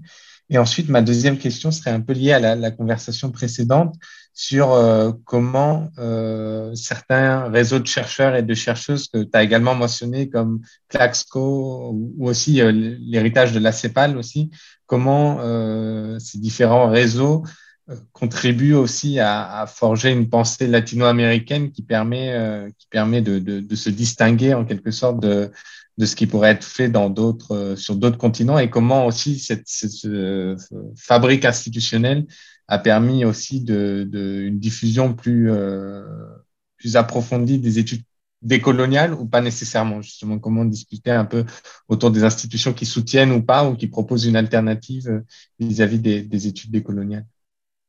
Ah, sont deux questions que cette question mérite un mais je vais essayer d'être très courte. D'abord, c'est très intéressant et merci pour cette question sur Mars, que j'aime beaucoup c'est un de mes auteurs préférés. Parce qu'on oublie des fois que Marx, il avait suivi 12 années de théologie. Avant de devenir philosophe, il était, il était étudiant, je crois que c'était Bonn, sur la, étudiant de Bruno Bauer, d'un des de frères Bauer, où il a suivi 12 années de théologie. Sauf que le professeur, il était chassé de l'université, donc Marx a dû changer d'université et de filière, et il est devenu philosophe, bon, il n'est pas devenu philosophe en sens académique, mais il a pu devenir théologien. Donc, eh, ça c'est intéressant. On oublie des fois ça. Marx avait suivi 12 années de théologie. Il connaissait très bien les prophètes Isaïe, Isaïe, on dit comme ça en français, Isaïe. Donc, eh, et en fait, c'est pour cela que le travail qu'a fait Dussel sur les métaphores théologiques de Marx sera très intéressant parce que, quand sera en français, parce qu'il il va nous, nous, montrer toutes les métaphores qu'utilise, que va employer Marx quand il va parler du capitalisme, par exemple, du capital, il va parler de Moloch, de Baal, ne sais pas. Dans le capital, par exemple, déjà, il va parler que, la, que le capitalisme, c'est la religion de la vie quotidienne. Et même lui, il va, bon, les notions de fétiche, ne sais pas, fétizo, que c'est une notion qu'a proposé ah, j'ai oublié cet anthropologue qui étudie en Afrique, mais bon, de Bruce, de Bruce, je crois, c'était un auteur que Marx avait lu. Il va reprendre la notion de fétiche, de quelque chose qui s'était fait à la main, pour la notion de fétichisme, le fétichisme de la marchandise. Donc, dans, cette, dans, cette, dans, le capital, il va consacrer tout un, un chapitre où nous montrer les processus voilà, d'aliénation que va souffrir l'ouvrier, non? sera dépersonnalisé. Et il va employer la notion du vampire, de chauve-souris, pardon, de chauve-souris. Il va dire que le capitaliste, c'est le chauve-souris qui vit du sang, du sang du, du, du, du vivant, de l'ouvrier. Y, la, y pour Dussel, la notion du sang, la sangre, du sang, c'est important parce qu'il ne faut pas oublier que, Dussel, eh, que, que, que, que, Marx venait de un, de un famille juive.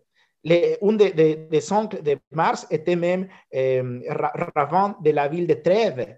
Un de ces, de ces, le, le, la question, c'est que son père s'est dû convertir. Mais, mais finalement, Marx venait d'une famille d'origine juive Dussel va expliquer ça, la question dans le, dans le monde sémite est importante avec la question du sang. Donc, cette notion du travail vivant, le travail vivant, le travail vivant, que c'est dans le capital va souffrir un seul des processus de Ah, j'ai oublié comment dire ça en français, mais bon, le plus important c'est que pour Marx, oui, dans le capital, les chauves-souris, c'est-à-dire le, capital, le capitalisme, va, eh, va vivre ou va se reproduire à partir d'une logique nécrophilique à, à, travers de la, à, à, travers la vie du travailleur. Le travailleur, durant le processus de travail, les, s'est volé sa vie. On, on, on, on convertit l'ouvrier, eh, c'est-à-dire on fait des faux équivalents. Il dit eh, les salariés qui reçoit l'ouvrière, c'est un, faux, c'est un faux équivalent. Parce que comment est-ce qu'on peut payer la vie? Combien ça coûte la vie de quelqu'un?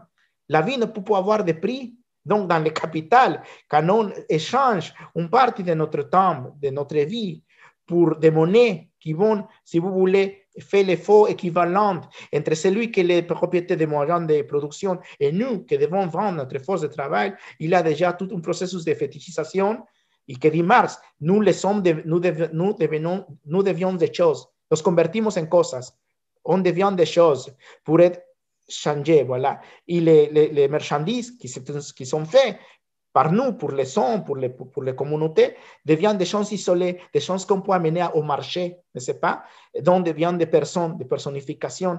Et bon, il y a beaucoup de, par exemple, de, de de idées qui développe Marx dans le Capital également, il va dire que le capitaliste adore eh, ou fait une sorte d'idolâtrie pour l'argent, ce qui l'intéresse, c'est l'accumulation du profit ou l'accumulation de plus-value. Donc oui, je trouve que Marx peut nous, beaucoup nous aider à, à, à comprendre la, la religion eh, du capitalisme, le capitalisme comme, comme religion. Et ce n'est pas un hasard, ce n'est pas un hasard que, comme on dit en français, su yerno. Son beau-fils Non, non, c'est pas beau-fils. Su, su yerno. Dira ça en français Su yerno. Bon, les gars qui marié avec sa fille, et Laura, Laura Marx, le gars qui s'est marié avec sa, sa fille, c'était Paul Lafargue. Et Paul Lafargue, on connaît de lui seulement son fameux ouvrage Les droits à la paresse. Mais on oublie qu'il avait publié aussi une brochure qui s'appelle le, le, le, non, La religion du capital. C'est un petit ouvrage eh, en français où justement il va, Paul Lafargue, voilà, Lafarge, il a mobilisé et justement il nous montre comment les, c'est, une sorte de parodie, voilà, voilà, très, très, je vous recommande, où justement Paul Lafargue va reprendre beaucoup des idées de Marx pour nous montrer comment dans le capital c'est une sorte de, de religion. Les théologiens de la libération vont eh, mobiliser cette métaphore, mais pas à partir de Marx, ils vont le faire à partir de Walter Benjamin à partir de Walter Benjamin. Donc, ça, voilà. Mais bien sûr qu'on peut, qu'on peut eh, employer Marx pour faire cette critique du capitalisme comme idolâtrie. Mais il y a une autre chose importante pour le mouvement de, de colonial, et beaucoup de gens le reconnaissent. C'est que nous intéresse de Marx, parce que beaucoup de, comme disait Mignolo, que Marx était eurocentrique, bla, bla, bla. Bon, il ne faut pas faire attention à Mignolo. Le dernier Marx qui nous intéresse, c'est le Marx qui avait des échanges avec les populistes, le Marx qui avait, qui s'avait mis à même apprendre les Russes pour avoir un échange avec Vera Sassulich, vous rappelez, le populiste russe, Danielson, Vera Sassulich, le posait la question à Marx, est-ce que nous, les Russes, nous sommes une communauté rurale, nous devons passer par l'industrialisation capitaliste pour arriver au, au, socialisme Et Marx répondait, non, pas tout à fait. Et il reconnaissait l'importance d'unir de, la, comme on disait en français, la commune russe, la propriété communale russe le MIR, ne sais pas. Et donc, on regarde à la fin de sa vie, il y a beaucoup de gens qui ont écrit sur ça, Kevin Anderson, je crois, il a écrit sur Mars aux antipodes, justement Mars pour nous servir, pour comprendre euh, l'importance du mouvement paysan, du mouvement, euh, si vous voulez, euh, du tiers-monde, l'importance d'un Mars, voilà, non eurocentrique, d'un Mars qui même va s'attaquer au productivisme. Donc, voilà, voilà. Je pense que ça, c'est un Mars important. Eh, que, que, bien sûr qu'il faut, qu'il faut réhabiliter et que je crois que pour beaucoup nous aider pour critiquer la crise ambientale. Bon, il y a des gens qui trouvent déjà avec Marx des prémices écosocialistes, eh, avec sa notion de métabolisme eh, social.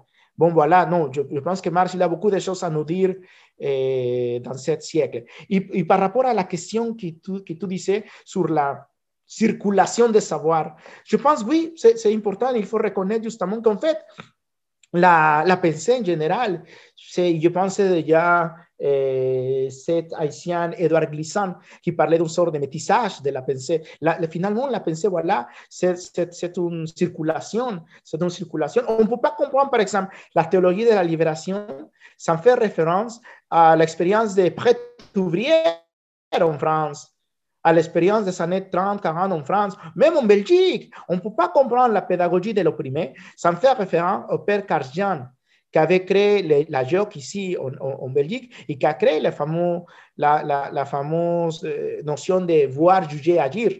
Voir, juger, agir, qui était employée par la pédagogie de l'opprimé de Freire, était développée ici en Belgique dans les années 30. Donc, il y a bien sûr cette circulation eh, de pensée, ne sais pas. Dans le cas, eh, comme je disais tout à l'heure, eh, bon, pensons à Mariátegui. Mariátegui, quand il a vécu entre Italie, il a découvert ici la, pensée, la pensée de Georges Sorel, eh, il avait lu les Ordines de Gramsci, ou je disais tout à l'heure de les marxistes en, Haïti. Jacques Rouman a vécu au Mexique, Stéphane Alexis ou René Depestre a vécu à Cuba. Donc, oui, je pense qu'on peut trouver voilà, la circulation de pensée est toujours un point important. C'est pour cela que je disais qu'il il me semble que des fois, la généalogie del mouvement au réseau modernité, colonialité, décolonialité invisibilise des autres formes de pensée comme, la, comme les féministes chicanos, comme la théologie de la libération, comme la théorie de la dépendance eh, et des autres formes de marxistes. Les marxistes caribéens, eh, des fois, maintenant on cite beaucoup eh, James, Cyril James, c'est lui qui avait écrit les Jacobins les Jacobins noirs, c'est que c'est une autre interprétation de la révolution haïtienne, ou même les indépendances en Amérique latine. On ne peut pas comprendre les, la, la, lutte de Simon Bolivar sans reconnaître le soutien qu'il a fait le président Alexander Pieton. Donc, oui, je pense que justement, il faut toujours reconnaître eh, cimarronage, je ne sais pas comment dire ça en français, cimarronage, brassage, voilà, entre, entre formes de, de penser, sans oublier, comme disait Sylvie Tossic tout à l'heure, sans oublier les contextes, sans oublier que toutes ces productions de connaissances étaient, si, tu, si vous voulez, situées, comme disait, comme disait maintenant les féministes, non? toute, toute connaissance est également située. Et on ne peut pas s'en passer, voilà, tout contexte. Merci beaucoup. Euh, C'était vraiment très complet, donc, donc merci. Euh, alors, est-ce qu'il y a d'autres questions? Ah oui quelqu'un a écrit sur le mouvement de César Chavez. Oui, oui, un autre aspect, je trouve aussi important, que je n'ai pas développé chez la théologie de la libération, c'est l'importance de la religion populaire. C'est-à-dire, eh, normalement, eh, certains lettrés, ne sais pas, certains militants lettrés eh, avaient oblitéré ou regardé avec méfiance ces questions de la religiosité populaire. Mais bon, finalement, le, le milieu rural, le, le, monde paysan est aussi fait par des mythes, par des, de, voilà, la, la, culture populaire, parce que tout à l'heure disait César Chavez, oui, César Chavez, c'était un migrant mexicain qui était très, très important dans les, dans les mobilisations des années 60, qui, qui sortait dans la rue avec les, le, portrait de la, Virge, de la Virgen de Guadalupe, n'est-ce pas Serge Grushinsky, l'historien français, a beaucoup travaillé sur, sur, cette question de icônes, parce que ce n'est pas la même chose de réhabiliter la Virgen de Guadalupe, la Virge de Guadalupe, la Virge brune, brunette, que, que, que la, la, Virgen de los Remedios. Déjà, nous savons que dans l'époque des indépendances latino-américaine, par exemple, les réalistes, c'est-à-dire l'armée des Espagnols, Colón, sortait avec la Virgen de los Milagros y face à eux, l'armée des nationalistes ou l'armée des colonisés, eh, eh, par exemple au Mexique avec Miguel Hidalgo ou Morelos y Pavón, prené le drapeau de la, de la, Virge, de la Virgen de, de Guadalupe.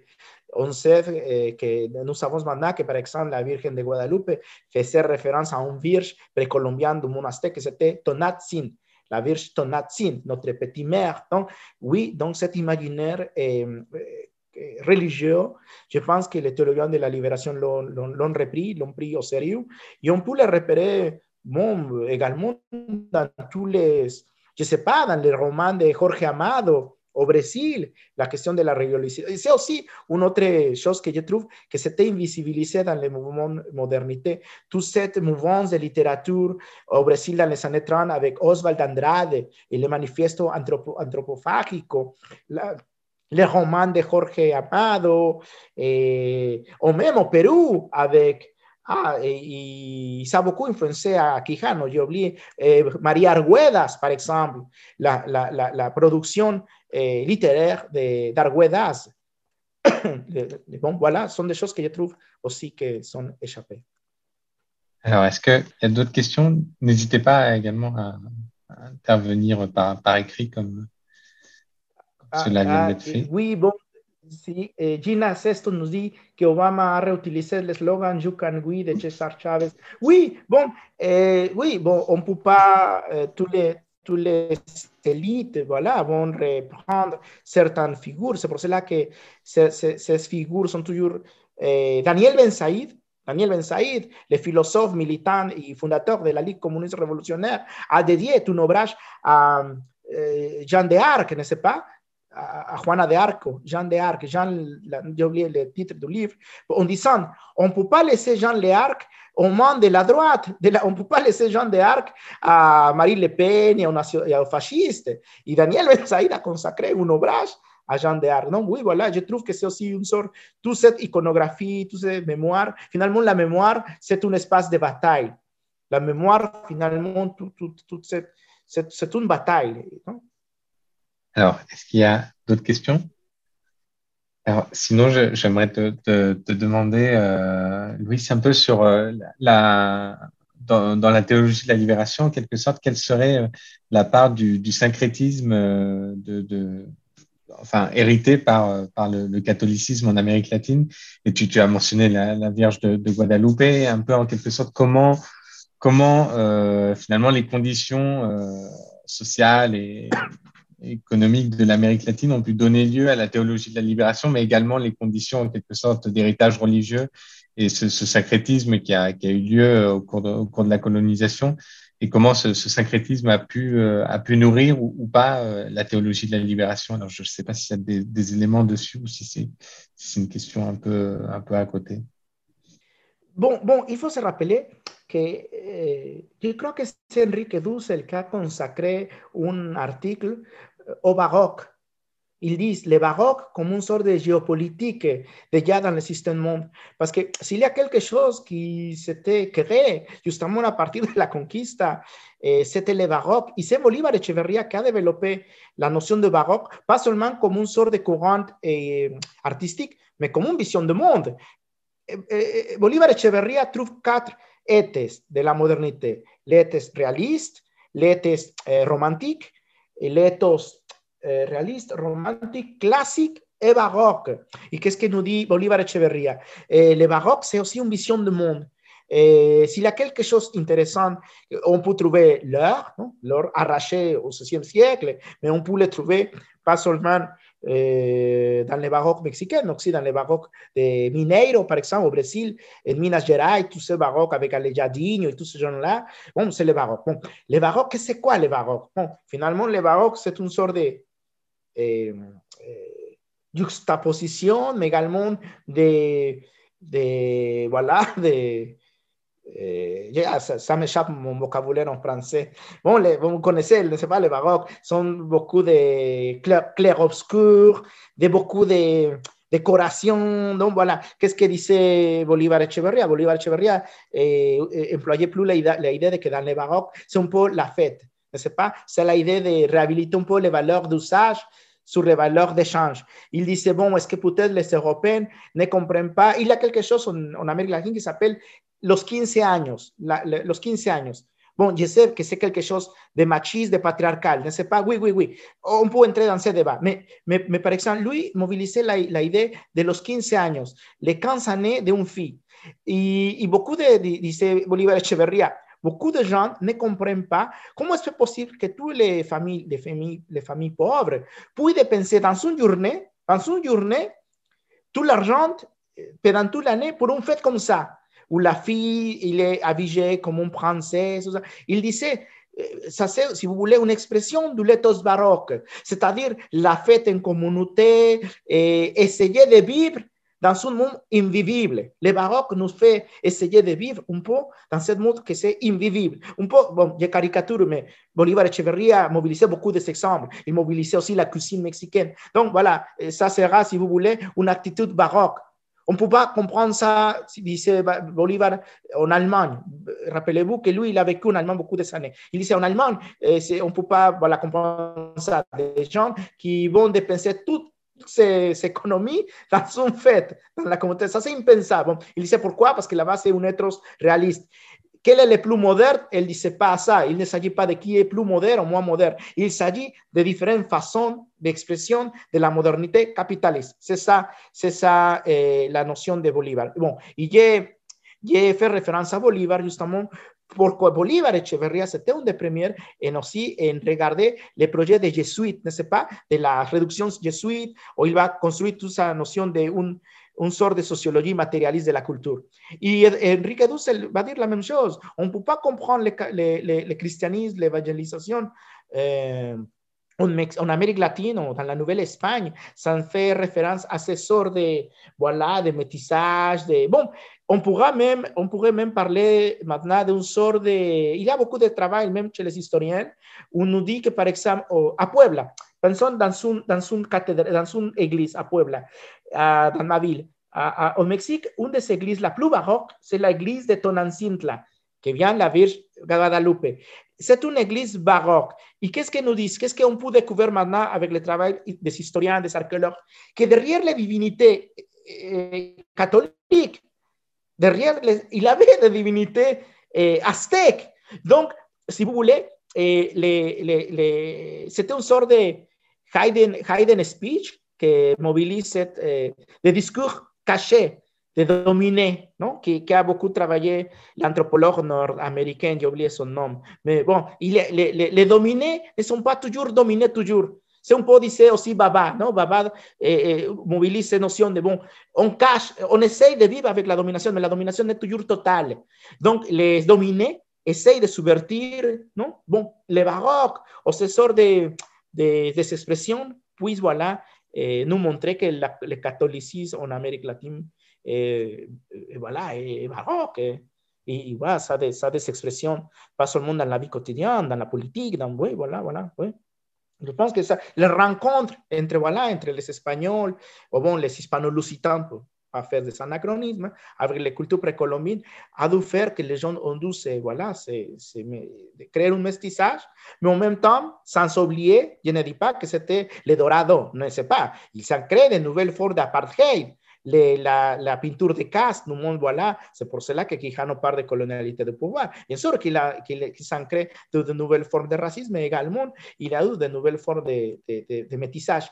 Je sais que la notion de métissage, ça peut faire un peu de bruit, parce qu'il y a des gens, des gens comme Silvia Rivera Cosican qui justement qui montrent que la notion de métissage, c'était une notion créée par des élites créoles, n'est-ce pas et il a, il a beaucoup euh, critiqué ces notions. Bon, voilà, mais, mais, tout simplement pour voilà, dire qu'il n'y a pas de débat clos, il y a toujours des perspectives qui pourraient être nuancées. C'est pour cela que j'ai toujours essayé de montrer qu'avec les, les, les, notions, il faut toujours, voilà, pas tous les auteurs sont toujours d'accord avec l'emploi ou la potentialité que peut avoir une notion. Pour Bolívar Echeverría, la notion de modernité sans capitalisme peut être importante. Tous, elle va dire, c'est pas vrai. La modernité ne peut pas aller de pair avec le capital. Le mestissage, Bolívar Echeverría disait, le mestissage, ça pourra nous aider à l'émancipation du capital. Rivera Crucican qui va dire, c'est pas vrai. Le métissage, c'est un constructo idéologique des élites pour blanchir ou pour éliminer les communautés indigènes. Vous voyez? C'est pas, pas tranché ce sort de débat. Merci beaucoup encore pour cette réponse.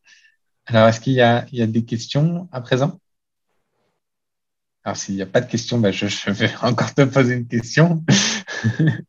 euh, J'aimerais un peu, un peu que tu reviennes, tu, l'as mentionné aussi assez rapidement sur, euh, sur cette appropriation qui a été faite en quelque sorte par certains régimes euh, qualifiés de progressistes, comme en Bolivie, au Venezuela, du, de la notion de décolonial.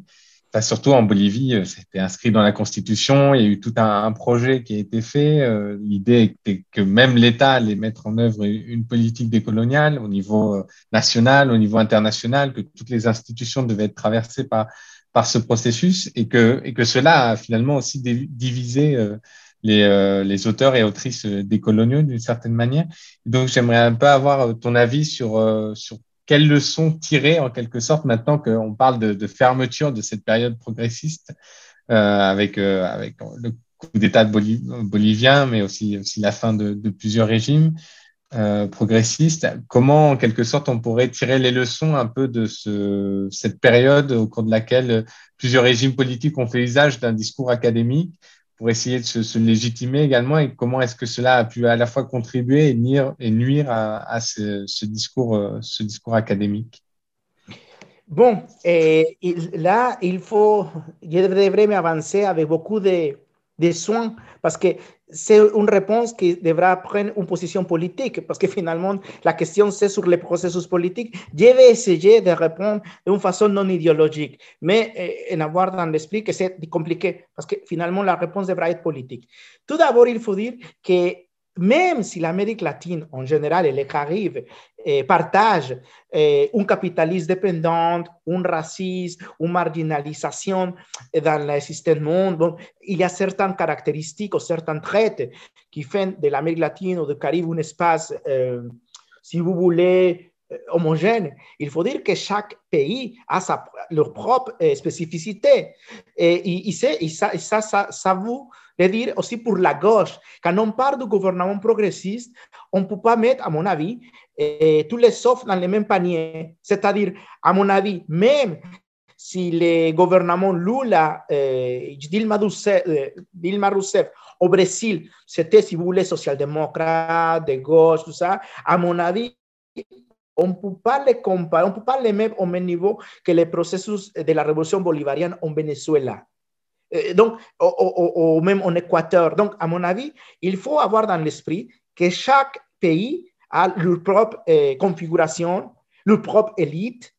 Quand on dit la gauche, à mon avis, eh, il faut le voir avec géométrie variable. C'est-à-dire, eh, il a été beaucoup de, déjà critiqué, analysé. C'est-à-dire, à mon avis, dans le cas brésilien, dans le cas ils n'ont pas voulu rompre avec l'agrobusiness. Ce que, ce, que, que le PT a fait, bien sûr, oui, il a redistribué un peu, comme je disais, les revenus, eh, la bourse famille, les allocations, mais ça fait que même dans les premières années, dans les premières années, s'est rendu compte et il, a, il a démissionné, il a gardé sa distance vis-à-vis -vis du PT, même s'il continue à soutenir Lula. Une des premières personnes qui a soutenu pour que, sera pour, le, le, pour que Lula quand il était fait prisonnier il y a quelques années, une des premières personnes qui, qui, qui s'est mobilisée, c'est Frei Beto. Donc, eh, donc, à mon avis, les cas brésiliens, les chaque, chaque, chaque pays a leur propre eh, configuration. Donc, passons à la question del buen vivir, parce que, bon, pas de colonial, llega a le buen vivir.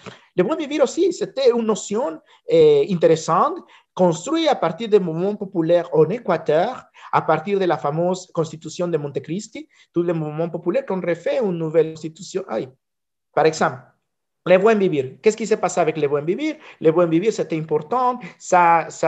L'Équateur, avant la Bolivie, c'est un des premiers pays qui a reconnu les droits eh, de la nature et qui l'ont mis même dans la Constitution. Qu'est-ce qui s'est passé en Équateur Bon, des gens comme... Euh, euh, ah, j'ai oublié son nom. Celui qui... Ah, qui était le ministre des mines de, de Correa allá.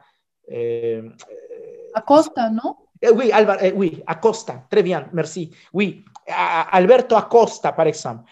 Alberto Acosta eh, dit que ce qu'avait fait le gouvernement de Correa, c'est tout simplement de capitaliser ou de, oui, de, de, mobiliser la notion pour construire l'extractivisme. Rappelez-vous du TIPNIS, voilà, tous ces projets. Donc, déjà, il avait ce sort de, de, de distance entre Alberto Costa y certains mouvements de la CONAI, dans le équatorien.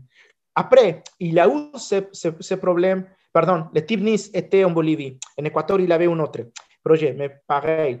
C'était en Bolivie également où euh, des gens comme eh, Felipe Quispe, par exemple. Felipe Quispe, que venait del movimiento popular, con, con, como Evo Morales. Déjà dans le premier gouvernement d'Evo Morales, c'était trop critique au gouvernement de Morales, este, Quispe y des autres gens-là. Je pense, paso, on a mentionné Silvia Rivera Cusicanqui, mais il avait aussi eh, un autre personnage eh, Alcocer, ah, j'ai oublié son, son, nom. Mais bon, eh, on disait qu'en fait, le, le buen vivir, el buen vivir était une sorte d'objet en dispute. Non? Le gouvernement progressiste le mobilisait pour continuer des projets, mais, le, mais en même temps, il avait une sorte, une forte criminalisation du mouvement populaire, Bolivie et, et Équateur. Je trouve que le cas vénézuélien était un différent.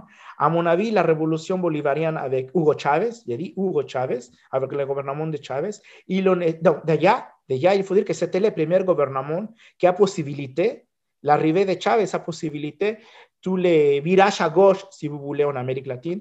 Je trouve qu'il a essayé vraiment de, de rompre avec les modèles à partir de las misiones, ¿no? Les, les, misiones avec Cuba, les missions d'éducation. À mon avis, les, mais, mais bon, finalement, Venezuela n'avait pas les mêmes infrastructures que le Brésil n'avait pas les mêmes, eh, c'est-à-dire, eh, à mon avis, dans le cas de, de Venezuela, il avait cette, cette eh, comment on dit ça, intention de vraiment faire une rupture. Et, mais ils l'ont fait dans le cadre qu'un pays comme le Venezuela le faire. À mon avis, les Vénézuéliens n'avaient pas les mêmes ressources qu'a le Brésil. Vous voyez Donc, c'est pour cela. Ouais. Maintenant, ça, est-ce que ça peut avoir de l'impact Oui, il a eu d'impact. Par exemple, Edgardo Lander, bon, il est vénézuélien. Edgardo Lander, et je trouve que, que plus que les marxistes, plus que les marxistes ou la, que la question de la religion, les, la cause de cette distance, de cette eh, branlement ou cette eh, rupture au sein de modernité colonialité, la révolution bolivienne. Comment on s'est positionné face au, au, gouvernement progressiste, mais surtout, eh, d'abord la révolution bolivarienne, bolivarienne en Venezuela, puis la Bolivie et maintenant l'Équateur. Donc voilà, je trouve que ça a été une sorte de, on dit comme ça en français, pomme de la discorde, manzana de la discordia. La pomme de la discorde, à mon avis, c'était, voilà. Qui avait raison, qui n'avait pas raison, bon, Ça, je, je, je, ne sais pas. Je, je, crois que toujours, il faut toujours euh, être des côtés des moments sociaux. C'est-à-dire, moi, voilà. Euh, merci beaucoup. Alors, s'il n'y a pas d'autres questions pour les cinq minutes restantes, je pense que ce sera notre conclusion euh, pour cette séance. Rester du côté des mouvements sociaux. Donc, on, on essaiera de, de, de l'être. Euh, donc, c'est la dernière possibilité pour une question. Si personne ne se prononce. Oui. Pas une question. Alors, c'est Gina Sesto qui parle. Ce n'est pas une question, mais plus une remarque euh, pour vous remercier pour euh, toutes ces informations, parce que moi qui suis plutôt, euh, on va dire, spécialisée dans le monde caribéen anglophone, ça m'apprend vraiment beaucoup de choses, toutes ces informations qui ont été dites. Et ça montre également le parallélisme, le parallélisme pardon, entre les mouvements décoloniaux que ce soit dans le monde anglo-saxon ou hispanophone, on voit vraiment bah, en fait, que tout est lié, que euh, les mêmes euh, réactions sont, sont observables. Louis, est-ce que tu, tu, veux réagir ou je, je, félicite à Gina qui fait ce travail sur les Caraïbes anglophones parce que je trouve justement qu'il y a une invisibilisation aussi du Caribe. Et je trouve que le Caribe joue un rôle important, pas seulement dans l'histoire de résistance en Amérique latine, mais aussi dans la production de connaissances. Bon, on oublie que, par exemple, eh, le, le, le, moment où Montesinos et Bartolomé de las Casas ont pris conscience de, de l'esclavage, de, voilà, de comment le christianisme était perverti, était au, au Caribe. Et, et, toute la, et toute l'importance du monde, du monde caribéen eh, au sens de, voilà, de la production intellectuelle. J'ai cité tout à l'heure Cyril, Cyril James, qui était de la Trinitaire, non de la Trinidad, je ne sais pas si on comme ça en français, Trinitaire. Eh, bon, et on peut parler de, de, de, de marxisme eh, anglophone, c'est lui qui, l'historien qui a rédigé l'ouvrage Comment l'Europe a développé l'Afrique, vous vous rappelez, c'était aussi un Caribéen. Eh, Stuart Hall, Stuart Hall, on oublie qu'il venait non, de, de, de, Cultural Studies, venait de, de, la Trinité également. Donc, et bon, ça dans les, dans les camps anglophones. Dans les camps francophones, bon, on connaît, oui, bien sûr, parce qu'on ne peut pas, c'est incontournable et nécessaire. Ou France Fanon sont des incontournables, mais aussi, euh, comme je disais tout à l'heure, les marxistes caribéens, euh, on, on, oublie cette figure de Jacques Roumont, que, que, que, je trouve eh, comparable au même niveau que Mariátegui o que Antonio Gramsci o que, Walter Benjamin. Donc, donc, oh bon, oui. À Cuba, même à Cuba, José Martí, José Martí, oui. tous les, voilà, oui. Je, je, bon, félicitations et voilà, je crois qu'il faut, il faut voilà, vraiment revaloriser, mettre en valeur, mettre en lumière l'apport du monde caribe en général. Puis surtout, euh, non seulement tout ce qui est euh, bah, sur les cultural studies de Stuart Hall, mais aussi euh, les romanciers, les romanciers engagés comme on a Sam Selvon, George Lemming, Jamaica Kincaid, tous ces auteurs qui bah, justement qui dénoncent par, par la littérature le, colonialisme et, et c'est vrai que le roman caribéen a permis d'ouvrir la voie en fait, la voie à ces peuples-là euh, donc, euh, c'est vrai que c'est très intéressant de voir, euh, on va dire, les, la transversalité, en fait, transversalité de, des mouvements décoloniaux. Tout à fait, tout à fait d'accord avec vous. Alors, euh, donc je, je, me permets de conclure. Euh, donc, merci beaucoup à, à, toutes et tous. Merci beaucoup, euh, Louise, pour, pour toutes ces réponses et, et cette présentation de, de, grande qualité et, et, très complète aussi également. Merci beaucoup. Euh, alors, je me permets de faire une, une brève annonce euh, qui, est, qui, en, qui, sera encore en construction, mais on a une journée d'études qui est prévue le, le 3 juin prochain. Donc, on serait, on ne sait pas encore si elle sera en présentiel ou en distanciel, mais elle sera, euh, l'intitulé de la journée d'études est autour de la médiatisation des approches postcoloniales et elle sera euh, divisée en quatre tables rondes et portera notamment sur euh, la réception des approches postcoloniales dans l'espace médiatique français, académique et également euh, les, les, les débats qui peuvent avoir autour des, des, statistiques ethniques ou des catégories ethniques et également de la place de la mémoire dans, dans, dans l'espace public. Donc, euh, le programme sera bientôt dévoilé, mais on, vous invite toutes et tous chaleureusement à, participer à cette journée d'études. Et encore une fois, merci, euh, merci beaucoup, Louise, pour, euh, pour, pour, ce, pour, cette séance et euh, je vous souhaite à toutes et tous une bonne soirée.